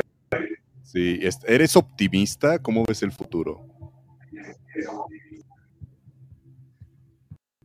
No, yo eh, creo que sin dudas este, va a ir cambiando. La, realidad también eh, viene cambiando, es decir, o sea, el, crimen viene evolucionando a, pasos agigantados en la región. Eh, este, o sea, Uruguay no, no, va a escapar del crecimiento abrupto que, está teniendo la, la, región en cuanto, en cuanto al crimen. Digo, ya se han pasado cosas, digo, de hecho, muchas veces estamos en la noticia con un contenedor de, droga que salió desde el puerto de Uruguay, este, mm. rumbo a, Europa, etcétera. O sea, de hecho, hay cosas que, bueno, tenemos este, acciones del primer comando de la capital de Brasil en, la frontera, o, se sabe, digo, que hay, este, que hay reclusos este, que están, en cierta forma, por decirlo, afiliados al primer comando de la capital, o sea, que las bases criminales están, algunas más grandes, más chicas, pero están, es algo que está evolucionando, o sea que es un hecho que, el, mundo de la seguridad privada va a tener que, ir evolucionando y cambiando. Así que espero que sí, que, sin duda vaya, vaya cambiando. Y creo también que, cuando de, de hace unos años a esta fecha, este, creo que he visto también a nivel regional una, evolución positiva en el, en, el marco de seguridad, orientando muchos sectores y escuelas más a la parte preventiva y proactiva este, que la parte reactiva. Este, muy, muy positivo. Quizás cinco años atrás era muy difícil encontrar y de hace un par de años a la fecha estuvimos viendo cosas más interesantes este, en las redes, este, que están más, más este, orientadas, este, temas quizás de, inteligencia protectiva, eh, detección de vigilancia, eh, la parte eh, cognitiva, por decirlo así, o, más todo lo que hace a las herramientas proactivas y preventivas que, a la parte reactiva. O sea que, sin dudas hay, un, hay una evolución. Y de hecho, cuando uno los atentados eh, que hay en diferentes lugares, eh, uno mira las fallas y las, las fallas este, son más en, esas áreas que en la parte reactiva. La única forma de tener un atante es que suceda. No, en el momento a reaccionar, sobrevivir, eh, pero es analizar los casos. Yo hago algo que, cuando tú me preguntabas si te formas, sí, me formo, busco formarme, pero soy muy, busco mucho lo que es el autodesarrollo. Y el autodesarrollo es investigar, es cuestionarse, es cuestionar. Eh, le, me dedico mucho a la lectura, eh, mucho a investigar, si hay un caso, tratar de, saber los valores, del por qué, de, por qué falló, qué fue lo que pasó, dónde estuvieron las fallas, cómo era el esquema de protección, eh, cuáles eran las rutinas. Hay que buscar en cuenta que, en esos, esos atentados, primero que el esquema de no tuvieron ni capacidad de reaccionar este, entonces, sin duda, las herramientas que, se orientan a evitarlo son las que, las que más van a aportar. Y cuando uno crea, logra llevar esos procedimientos, conductas y hábitos a, la rutina, el, el valor de, la protección. No, si uno está esperando que le den el martillazo, este, va a ser difícil el martillazo y no lo voy a, no lo voy a poder parar porque me van a dar el martillazo en el momento que no esté mirando. Sí, sí, sí. Eh, volviendo a ti, a Claudio, ¿qué lleva a Claudio siempre encima sin lo cual no sale de casa? ¿Estás siempre preparado? Papel y lápiz. ¿Papel y? Una libreta de apuntes, la lapicera, Este, y bueno, y como generalmente cuando trabajo eh, trato de tener un medio de comunicación principal y uno alterno, es decir, viajar con dos, como mínimo con dos celulares, en ocasiones con tres. Este, creo que las comunicaciones es algo, es algo importante a, a mantener, a tener un, un, alterno. Es algo que me, que me quedó muy, muy grabado de cursos, entrenamientos y experiencias. Aquella sigla que se eh, base principal, alterno, contingencia y emergencia, siempre tener este, las comunicaciones es importante. Si no tengo comunicaciones, voy a fallar en pedir un auxilio, en solucionar un problema, en alertar a alguien. Entonces, si siempre algún medio adicional de comunicación, alguna batería, alguna batería extra. Y este, lo otro que, que, siempre porto es una, una pequeña linterna y, mm y pronto. Y después son las herramientas este, que, uno tiene, que uno tiene, digo. Ahí, ahí, ahí. Y luego en la mochila de despliegue, digamos que, por ejemplo, ahora te, has salido de tu, de tu zona de confort, de tu, de tu barrio, y estás por aquí, por tierras extranjeras. ¿Qué, qué, qué llevas en tu mochila de despliegue? Y bueno, generalmente un pequeño botiquín con cosas, este, con cosas básicas, por si uno, si estuviera quizás ante una situación eh, que quizás pueda ser más comprometedora o de mayor riesgo, el, botiquín no sería tan básico, sería algo más, este, más elaborado acorde a esa situación, el escenario o las necesidades del cliente. ¿verdad? En caso, no sé, alérgico, etcétera, digo, algo más este, pero si no, lo, normal en ese botiquín, creo que, lo que nos puede pasar es que el cliente sufra una pequeña lesión y no tengamos siquiera una cubita arriba. O, una, o una quemadura, en el caso nuestro, por ejemplo, en Uruguay es común eh, tomar mate en los vehículos. El mate, ¿me entiendes lo, que digo? ¿Verdad? Con, con caliente, con agua de Es muy común a veces se quemen las manos, entonces tener unas gasas de propóleo en manos si uno no tiene unas gasas de propóleo a mano, es que no tuvo la, capacidad previsora para decir, no, mi cliente toma mate en el vehículo, se puede quemar, por lo tanto tengo que tenerlo. Si el cliente quiere ponerse bien, lo, tengo ahí. Y lo mismo, bueno, el caso de, o sea, más allá del botiquín, muchas veces uno piensa, anda con un botiquín por las dudas pegan un tiro al cliente y no, ando por un botiquín porque tengo que andar y tengo que estar en condiciones de solucionar pequeños incidentes. O sea que el niño se cayó y se rompió un diente, se rompió un labio, eh, tuvo un raspón, tener lo mínimo como para, para poder contener y bueno, y poder llevarlo a, un lugar a atenderse. O sea que el botiquín mm. sin duda es algo que, es norma para, para transportar. Y después cuando viajamos o salen esos viajes inesperados, lo otro que siempre tengo que cargar es un adaptador eh, universal de corriente, porque uno va a un lado y se encuentra con los problemas con, este, con la corriente. Correcto. Eh, alguna no uso. Eh, lo otro que uso mucho es llevar este, siempre alguna remera o camisa que, la pueda adaptar a varias situaciones, entre formal e informal. Este, la llevo bien plegadita, que no se arrugue, eh, alguna ropa interior, algunas medias, un abrigo muy liviano. Eh, tener esas cosas que a uno de repente está trabajando y se mancha la ropa y puede salir del paso y cambiarse una camisa. Este, mismo a veces las jornadas imponen que uno las largas y un poco esas cosas que uno aprende en el ejército de, la higiene de combate, ¿verdad? Lo que, lo, suma eh, poder lavarse los dientes o cambiarse la ropa interior o darse un baño rápido si tengo la oportunidad y poder cambiarme como cada uno lo levanta, ¿verdad? Y, lo, eh, bueno, esas herramientas, digo, un poco lo, lo, que cargo en la, en la mochila. Y según la actividad, digo, uno le puede, si sé que tengo que subir la montaña, y bueno, me cargo una luz estroboscópica, este, por ejemplo. Eh, o alguna luz química, o alguna, ¿no? acorde a la actividad, como uno va, va variando esa, esa mochilita. Sí, sí. Pero, madre mía, madre mía. A ver, ¿qué más? ¿Qué más? También creo que es importante mantener el principio de simplicidad. Cuanto uno más carga, menos sabe lo que tiene.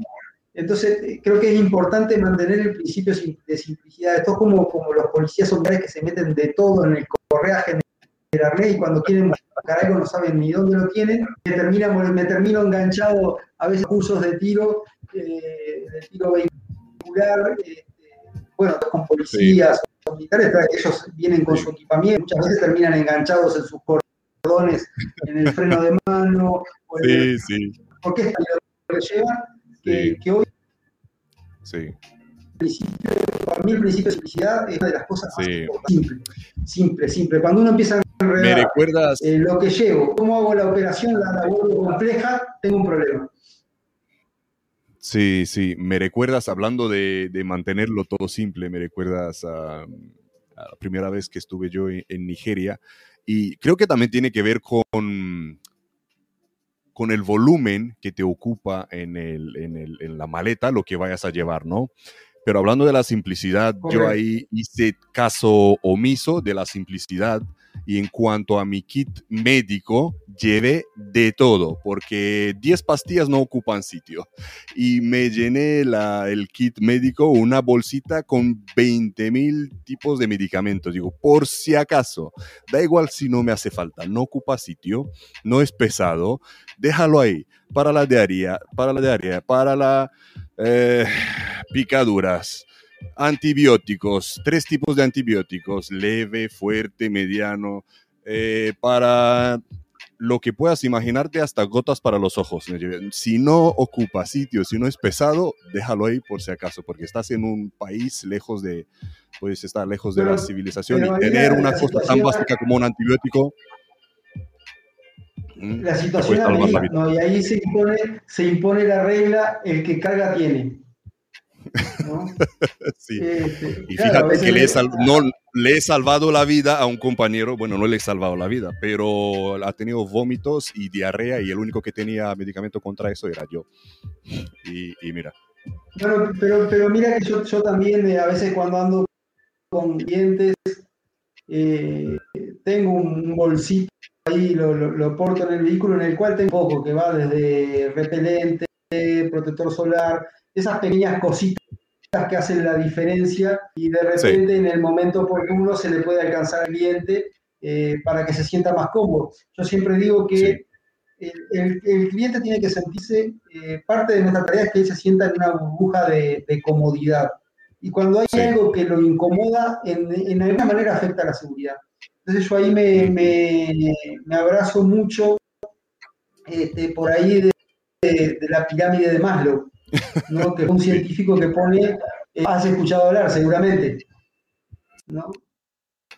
Y bueno, y que, las escalas, que pone en escala o en prioridades las necesidades humanas.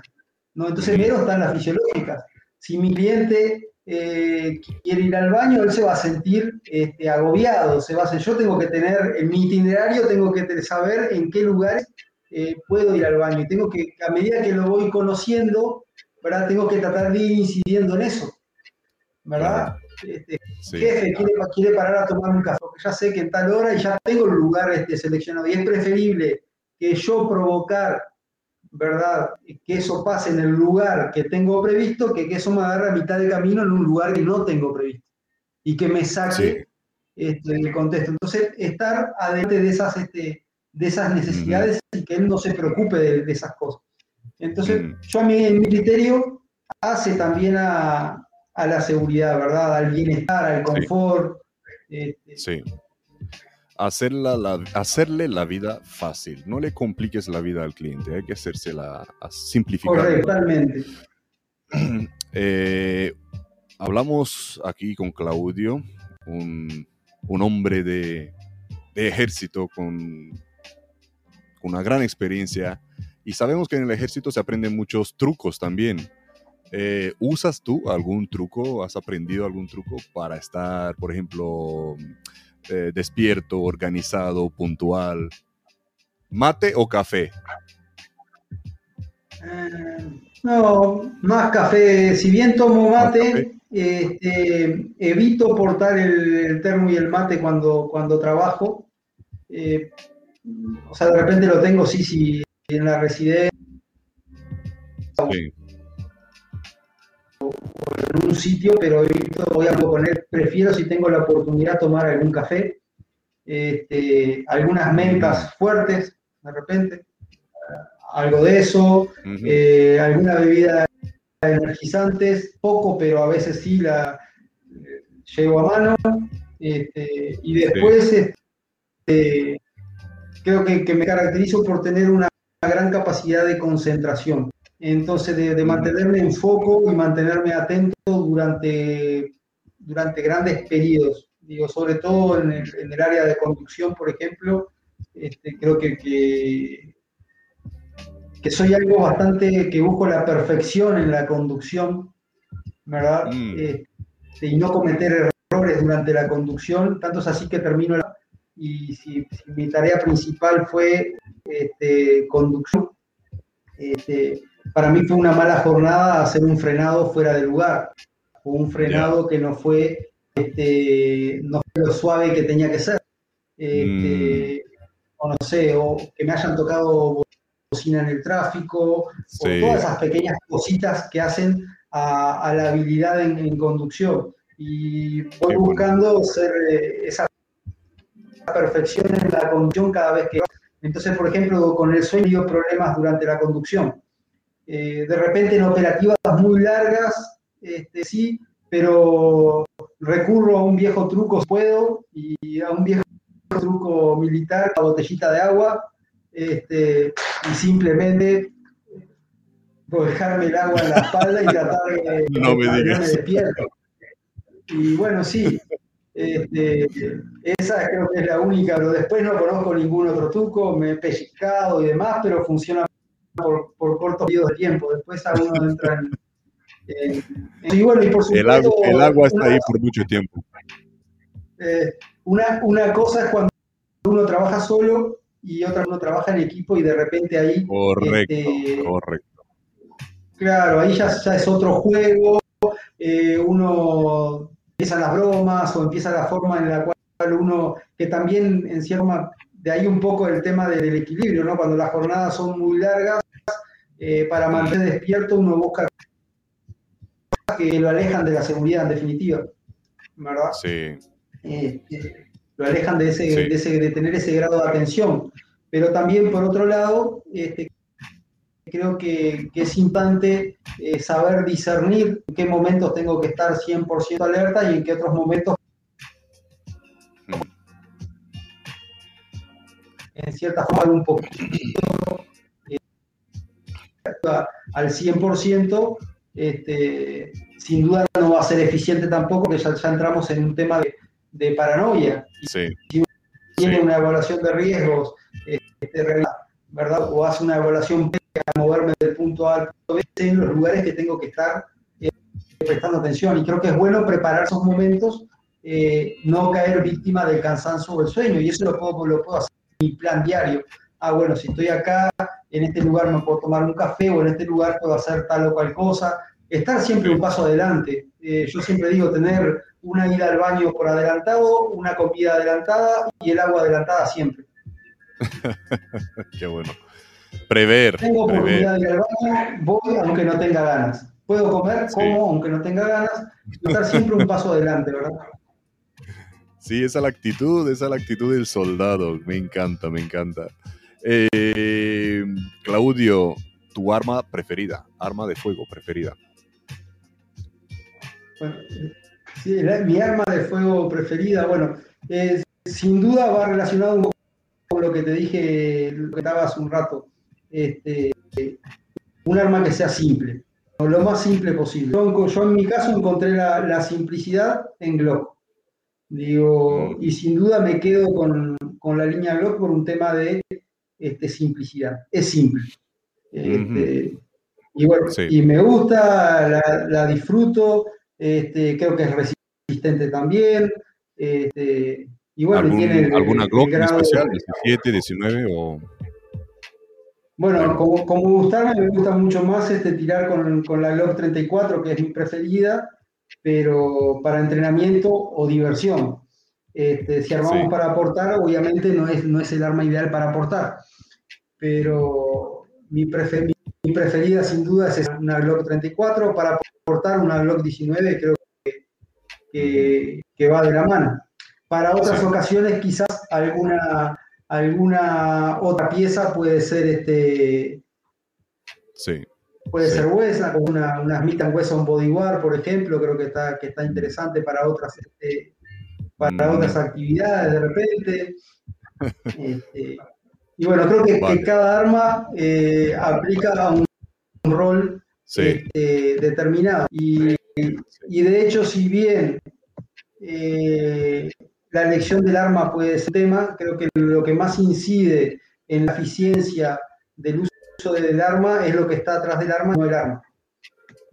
Entonces, este, o sea, la capacitación que tiene ese eh, operador, ¿verdad? Y bueno, y ahí voy a, creo que lo mismo pasa con el vehículo, ¿verdad? Si uno, yo siempre digo para, para los cursos y, demás, si uno este, va a dar el examen de conducir, este, le dan la libreta, bueno, usted está autorizado a, conducir su vehículo, llega a su casa, guarda el vehículo en el estacionamiento, pasan 3, 4 años y no lo utilizo, yo tuve el permiso, hoy mañana eh, en mi casa un niño se cae por la escalera, se lastima, tengo que salir con ese niño al hospital volando en ese vehículo que hace tres años no lo, no lo utilizo, voy a tener un problema serio. Lo mismo pasa con las armas en casa. Siempre le digo a, a los clientes que van a los cursos, si van a tener un arma, utilícenla, eh, capacítense, si no, no tengan el arma, porque tienen es un gran problema, no un arma, no un arma de defensa. Y creo que sin duda ahí es donde yo me vuelvo un poco obsesivo ¿verdad? Si tenés un, tienes un arma para defender a alguien más eh, en todos los escenarios, es la capacidad de desarmarla en, en, todos los escenarios, eh, día, noche, en un área urbanizada, en la casa, en, un vehículo, y bueno, y ahí por ahí creo que va un poco la, que no es a tanto, sino es el hombre, porque de última el hombre con cualquier arma si tiene las capacidades este, se va a adaptar a lo que... ¿no? Y si cumple con el principio de simplicidad de esa arma, bárbaro. Correcto, correcto. Eh, y pasando al mundo virtual ahora, eh, Claudio, ¿crees que las redes sociales son necesarias para nosotros, para los eh, profesionales de la seguridad privada? Bueno, si nos manejamos en el área de capacitación y entrenamiento, sin dudas, ¿no? Porque es la forma de llegar a muchísimo público. Y también, por otro lado, también en, las redes hay mucha información que, que, es, interesante para formarse o para conocer, ¿verdad? Este, como esto de, de, de, tu, de tu programa. No fuera por las redes, yo hubiera sido y de contacto que hizo, estaba escuchando tu programa eh, mucho antes me contactara y fue, no fue a través de las redes, no, no recuerdo si fue a través de LinkedIn o otra red social, pero por ahí lo encontré interesó, escuché la entrevista, me pareció, me pareció muy útil porque uno eh, aprende a través de experiencias de terceros. Entonces, en, el área de capacitación y entrenamiento, que es importante. Y como mm. operador, este, este, creo que sin duda que también, que uno hay que aprender a tener el grado de discreción este, necesario con el, con el manejo de las redes y de discreción y de seguridad pero uno tiene que entender cómo, cómo funcionan las redes sociales. Y para entenderlas tengo que subirme, es un poco lo que te decía, para aprender a pelear hay que para aprender a nadar hay que tirarse al agua, y para aprender cómo las redes funcionan uno tiene que estar viendo lo que pasa. Y si uno trabaja mm. con una familia, por ejemplo, y los hijos de esa familia son adolescentes, son sin duda son. Sin duda ganan muchas horas en las redes sociales. Por lo tanto, yo tengo que tener la capacidad de entender cómo esas redes sociales llegar eh, a afectar la seguridad de la familia o del eh, También por ahí, un poco, para conectar un poco lo que hablábamos hoy de, esa, eh, de ese sistema que rodea al cliente, muchas veces los clientes de alto perfil están conectados a las redes sociales, ¿verdad? Es decir, hacen, promocionan sus actividades a través de ellas, tuitean, suben este, imágenes de dónde están o, o, lo que sea. Y bueno, y a veces esas redes las manejan ellos mismos o en muchos casos hay alguien que le maneja las redes.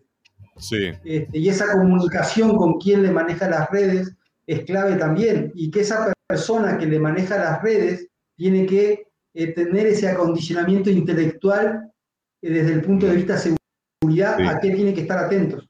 Sí. y eso es fundamental.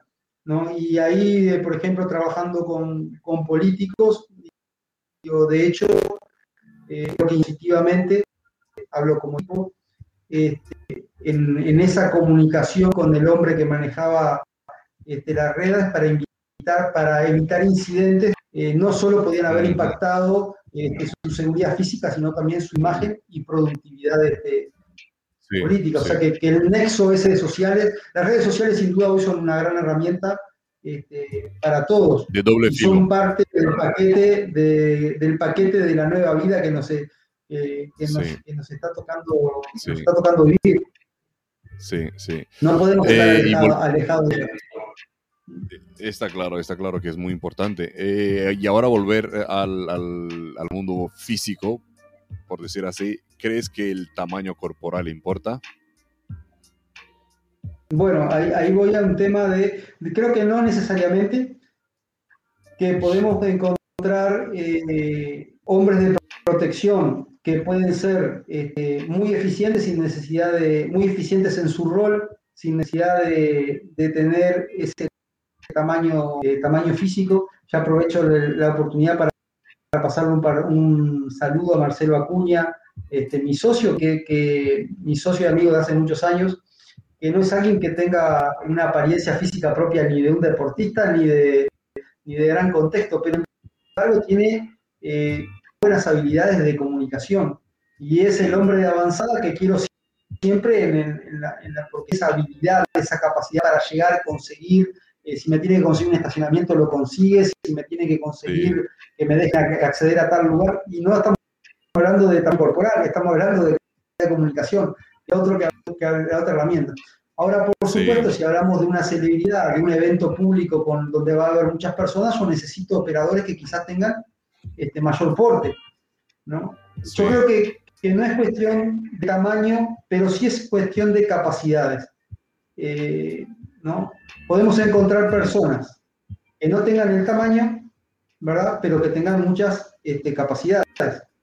¿No? O sea, que puedan sacarse un problema de arriba, que puedan inmovilizar a una persona, eh, que puedan dejar fuera de servicio, por decirlo una manera, a una persona rápidamente, ¿verdad? Que puedan evitar un problema y que a su vez la imagen que ellos estén dando no sea eh, imagen que se asocia este, con un... Para mí ese es el mejor contexto, que tenga la capacidad de subir eh, tres, cuatro pisos en un edificio rápidamente para llegar a un lugar, no es una cuestión de que sea capaz de, evitar un tema, ¿verdad? A través de sí que tenga una buena condición física, que se mantenga entrenado, pero que el tamaño no es algo este, primordial, a menos que, por supuesto el dispositivo de seguridad que, monte esté basado en eh, que quiera mostrar fuerza, que quiera mostrar que está ahí el, dispositivo. El mejor escolta, mi escolta que no se ve que no tiene la apariencia, creo que va a ser más productivo, sobre todo en las fases eh, previas a que algo suceda. Vale, vale, está claro. Eh, Claudio, eres una inspiración para mí, para todos los que están escuchando, pero quiero saber quién te inspira a ti diariamente. Bueno, eh, sin duda mi familia. Este, mis hijos, y bueno, creo que, son este, el motivo de, inspiración este, para, para seguir, este, para ir a más. Este, y, pero sobre todo en, esto creo que mucho me, la fuente de inspiración sin duda ha sido mi padre mayormente. Mm.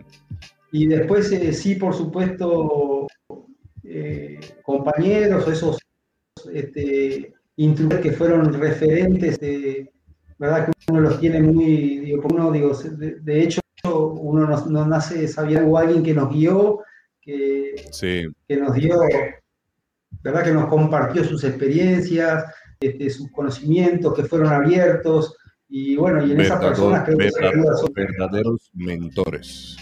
Eh, correcto. Correcto, y creo que yo lo, estuve y bueno, a, quienes me estoy muy agradecido por haberme enseñado este, muchísimas cosas en aspectos de, liderazgo, de, intrusión, de entrenamiento. Eh, bueno, este, los podría nombrar por, acá, digo, pero creo que no hace, no hace la cosa, digo, que son este, referentes, ¿verdad? No, no, adelante, si quieres nombrarlos, adelante. Este, y creo que, uno este, también eh, recibió todo eso y tiene también, no sé si decir la obligación, ¿verdad? Pero creo que el compartimiento, el, conocimiento que comparte este, nos sirve. Entonces, a veces es encontrar también a quien este, guiar, este, y bueno, y aportar, digamos, para el crecimiento personal y personal de, de otros y de hecho yo eh, estoy, no sé si decir, en esa función de tutor, eh, este, pero sí, hay un par de muchachos jóvenes que sí los estoy... Qué bueno, qué bueno. Guiando en ese proceso lo, lo, que fue dentro, los aquejos.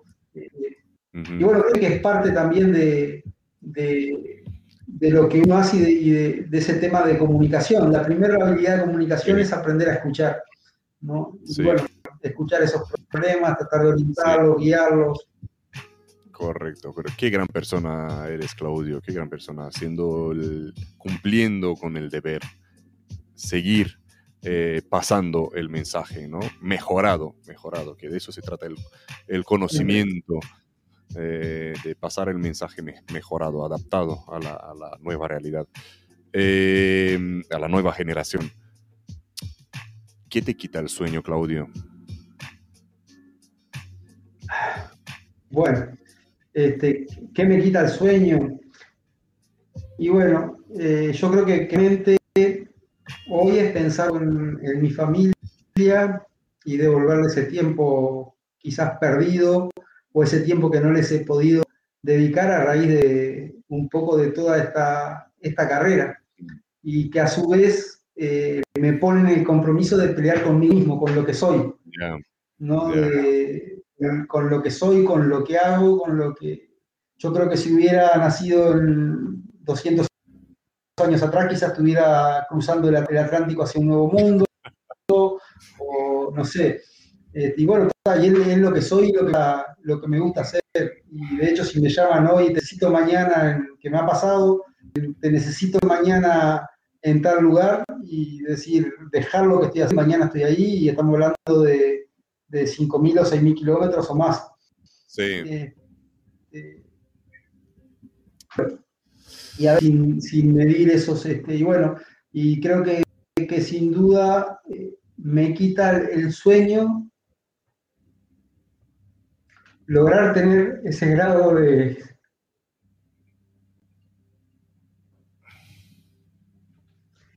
grado de comunicación con mis hijos. Qué grande. Qué grande.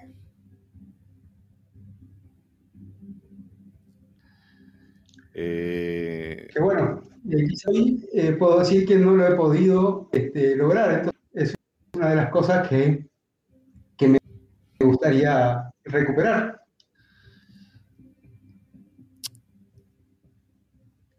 Y lo entendemos, yo creo que la mayoría de los que nos están viendo lo entienden perfectamente, que muchos de los que estamos en este sector, em, por ser tan apasionados de lo que estamos haciendo, hemos, hemos cedido algo.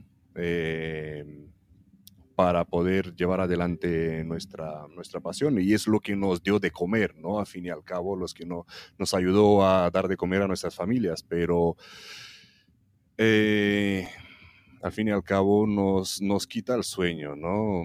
Llegar, llegar tan lejos, eh, no al final del camino, ¿no? Llegamos tan lejos adelante de, dentro de nuestras carreras que miras hacia atrás y y ves que has perdido citas importantes em, con tu familia, con, tus hijos y te gustaría volver a, revivirlos. Eh, y lo entendemos todos perfectamente. Y, bueno, pero por otro lado, yo creo que puedes estar tranquilo por, creo que puedes estar tranquilo porque tus hijos deben de estar orgullosos de ti, eh, de, tener un, padre como tú, un, debe de ser el ídolo, su ídolo, debe de ser un ejemplo para ellos y esto creo que lo has logrado. Segurísimo lo has logrado. espero que, estén mirando el programa ahí, igual, este, que estén presentes ahí acompañando. Me, vas a pasar los perfiles, los perfiles de Facebook y los voy a etiquetar para estar seguros que lo van a ver. Bien. Este, estoy seguro que es el, gran desafío que me queda por, los años que, quedan, ¿verdad? Por el resto del, del camino. Sí, y mira, fíjate tú, no soy yo nadie que, para decir que, que, lo entiendo, ¿no? Pero, porque yo tengo 38 años. Em, y no, aún me queda mucho por vivir, ¿no? Espero. Y, pero hay, hay muchísimos que, que nos están viendo que, que, se sienten como tú y, seguro que eh, sí, han pasado cosas que a lo mejor no, no podemos echar el tiempo atrás para poder eh, revivirlo, pero estoy viendo de todas las historias que los entrevistados me, me están contando de que hacen cosas grandes eh, de, los cual, de las cuales eh, los familiares y todos los que los rodean están orgullosos. Y yo creo que con eso es suficiente para estar un poco más tranquilos, ¿no? De que has sido un hombre de bien, un hombre de bien, lo mismo que les enseñas a, tus hijos, ser buenos, ¿no? Eh, y eso es lo, lo, más importante, ¿no? De que has sido un ejemplo un ejemplo para ellos y, lo que has hecho, lo has hecho para, mm, por seguir tu pasión y fue eso quien dio de comer a, toda la familia, ¿no? Eh, bueno, y, la, otra pregunta pues tiene algo, algo, algo relacionado porque al final quiero saber qué te ha enseñado la vida, Claudio. Bueno, eh, básicamente, eh, indudablemente muchísimo, digo, ¿no? Porque uno está a diario aprendiendo y un día sin aprender es un día perdido. Yo creo que, la búsqueda de conocimiento y es un, tiene que ser un de todo en, nosotros. Mm. Eh, pero un poco como, como te comentaba hoy, creo que, que la gran enseñanza de la vida es que que con perseverancia, este, con sacrificio, este, puede alcanzar las metas y bueno, y que uno puede caer en el camino muchas veces, este, mm. es levantarse una este, y otra vez, y bueno, y es eso, y a veces... Este, nadie lo sabes tú lo que es caerse y volver a levantarse. Este, sí, sin duda, digo, creo que, que todos tenemos esas, esas, experiencias y es lo que, lo que valoriza cuando alcanzamos este, un, logro, este, el verdadero valor de las cosas cuando, cuando cuestan, ¿verdad? Cuando uno cae, vuelve a levantar y bueno, y sigo intentándolo y hasta que, hasta que sale. Y muchas veces este, no necesariamente somos el que tenemos este, las mejores controles o las mejores herramientas para alcanzar un objetivo, pero esa perseverancia, eh, ese perseverar y perseverar, hace que las pocas herramientas que tenemos nos llegan a eh, materializar este, un logro o un, este, un objetivo. Mm. En mi fue a través quizás del, deporte que, en cierta forma este, me di cuenta que la importancia de lo importante de esa perseverancia. Este, Yo te comentaba cuando empecé a hacer este, cuando empecé a practicar artes marciales, eh, que de hecho me, encantaba, me encantaba pelear, pero me, puso un norte y fue de ir a participar en un campeonato del mundo. ¿no? Para eso tenía que seleccionar entre los tres, cuatro mejores en Uruguay este, y ahí seleccionar para ir al, al, campeonato, ¿verdad? Para participar en ese campeonato. Me puse esa meta y comencé a trabajar para esa meta. El proceso no era el que tenía las mejores, había compañeros de entrenamiento que tenían mejores herramientas de las que tenía yo. Eh, tenían más, pesaban más que yo, tenían más, eh, yo pesaba 73 kilos cuando eso. Eh, no sé, tenían más idea, tenían mayor técnica, este, y bueno, pero yo lo que hacía, entrenaba muchísimo más de lo que entrenaban ellos, tenía tantas herramientas, pero las herramientas las practicaba hasta que, hasta que obtenía la perfección en lo que hacía. Este, y bueno, iba a los, digo, por decir alguna, traer a colación alguna, alguna anécdota de esos años, de decir, de entrar a peleas y decir, eh, voy a noquearlo y lo voy a noquear así. Y de hecho entraba y lo noqueaba de tal manera al, contrincante. Y, y, bueno, eh, nunca me noquearon en competencias, me, sí me noquearon entrenando, este, pero en competencia ponía ese casé de, de noquear y de acá me sacan solo en camilla este, y bueno. Qué bueno. Hasta que esa paliza que me dieron en el 2007, eh, me pariciaron, pero no me lograron sacar. No me lograron. Este, el problema fue después que terminó la pelea, ¿no? Este, que no me podía mover. Sí, ¿no? Se acabó el tiempo. Este, y ese es el, el, creo que, es el que tiene que ser el, el espíritu, este, el espíritu de la vida, la única forma que me van a sacar de la vida este, y bueno, creo que ese tiene que ser el espíritu para cada cosa que, encaramos, ¿verdad? y cuando uno tiene un objetivo, tiene una meta, está convencido de que es lo correcto, este, es luchar por eso que uno quiere. Y creo que para los más jóvenes, eh, si de algo me arrepiento de no haberme esforzado por ser astronauta, lo que quería de niño. Y, creo que, los sueños son para lucharlos, uno, tiene que, lucharlos, independientemente de lo grande que sea, este, encarar todos los esfuerzos para alcanzarlo, porque hay hacen y lo hacen en las peores condiciones. Vemos jugadores de fútbol que nacieron en el medio de África o, en lugares que son, es increíble, deportistas, eh, no sé, cantantes, cualquiera sea el rubro, digo, de personas que de la nada lograron llegar a completar su, su pasión, su objetivo. Entonces, ningún objetivo, ningún sueño este, es uno, puede haber un obstáculo para, para, tratar de alcanzarlo, tratar de llegar. Sí, sí, sí. Eh, pues mira, no te lo he dicho al principio, pero ya somos dos. Yo también, mi sueño era ser astronauta desde pequeño. Pero mira, eh, la vida es así.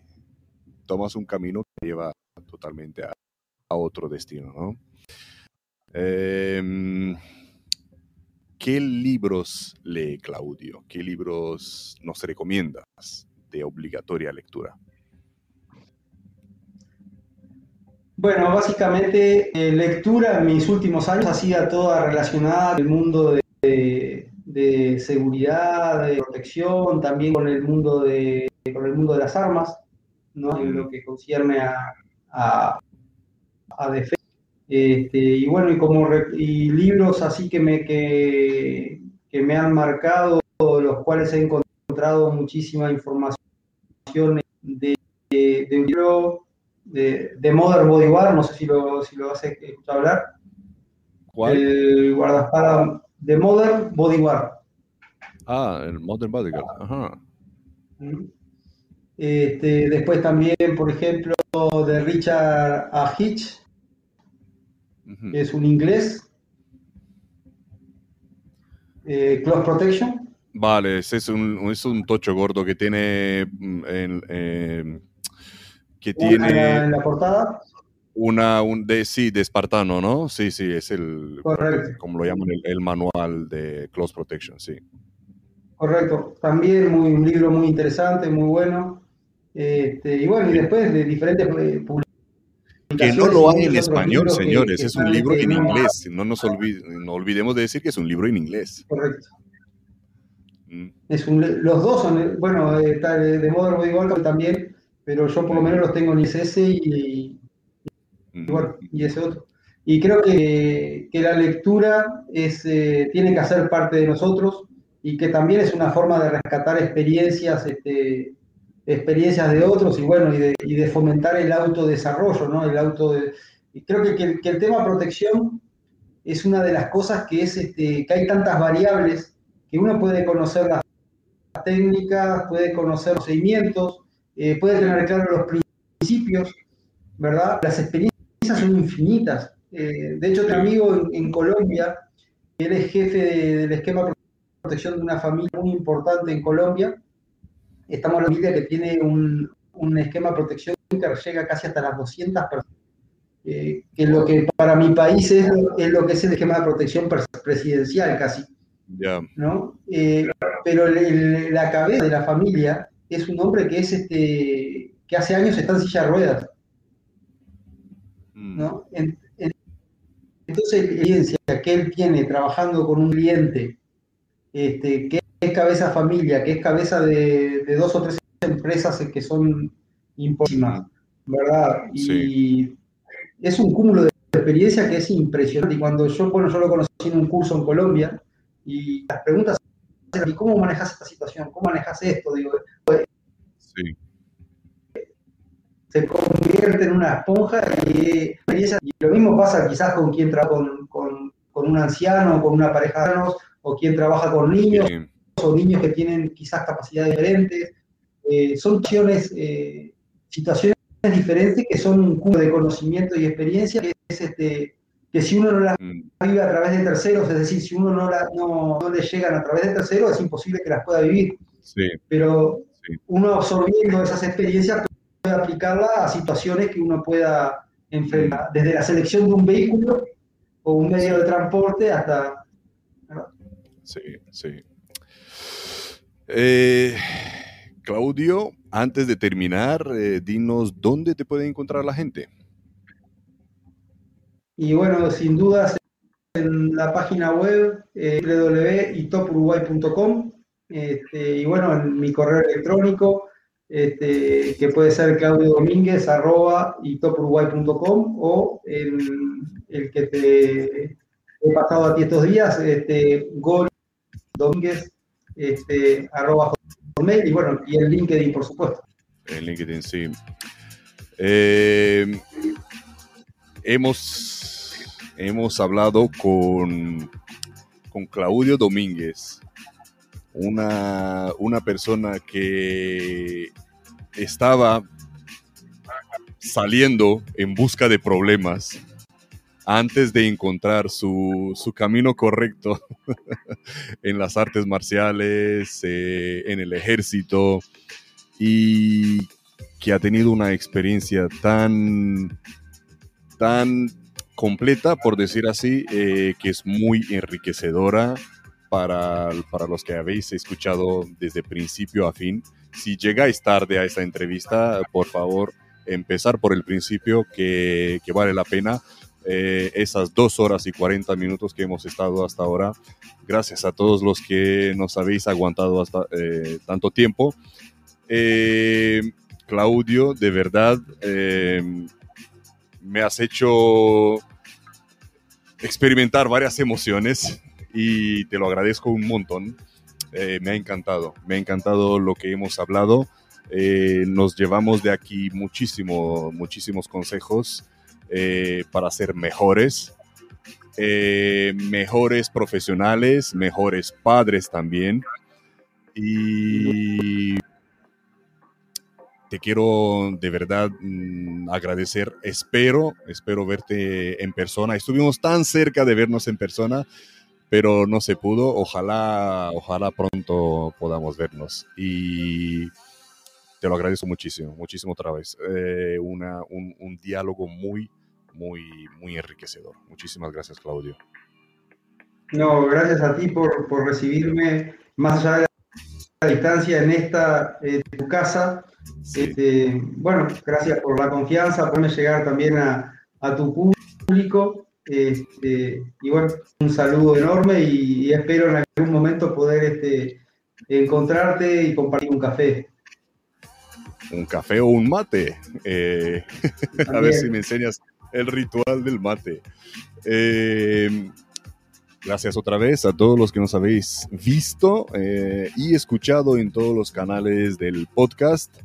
Eh, es uno de los últimos, está, este es uno de entre los últimos episodios de, esta temporada del podcast, así que espero que lo habéis disfrutado. Vienen unos cuantos episodios más, estar atentos.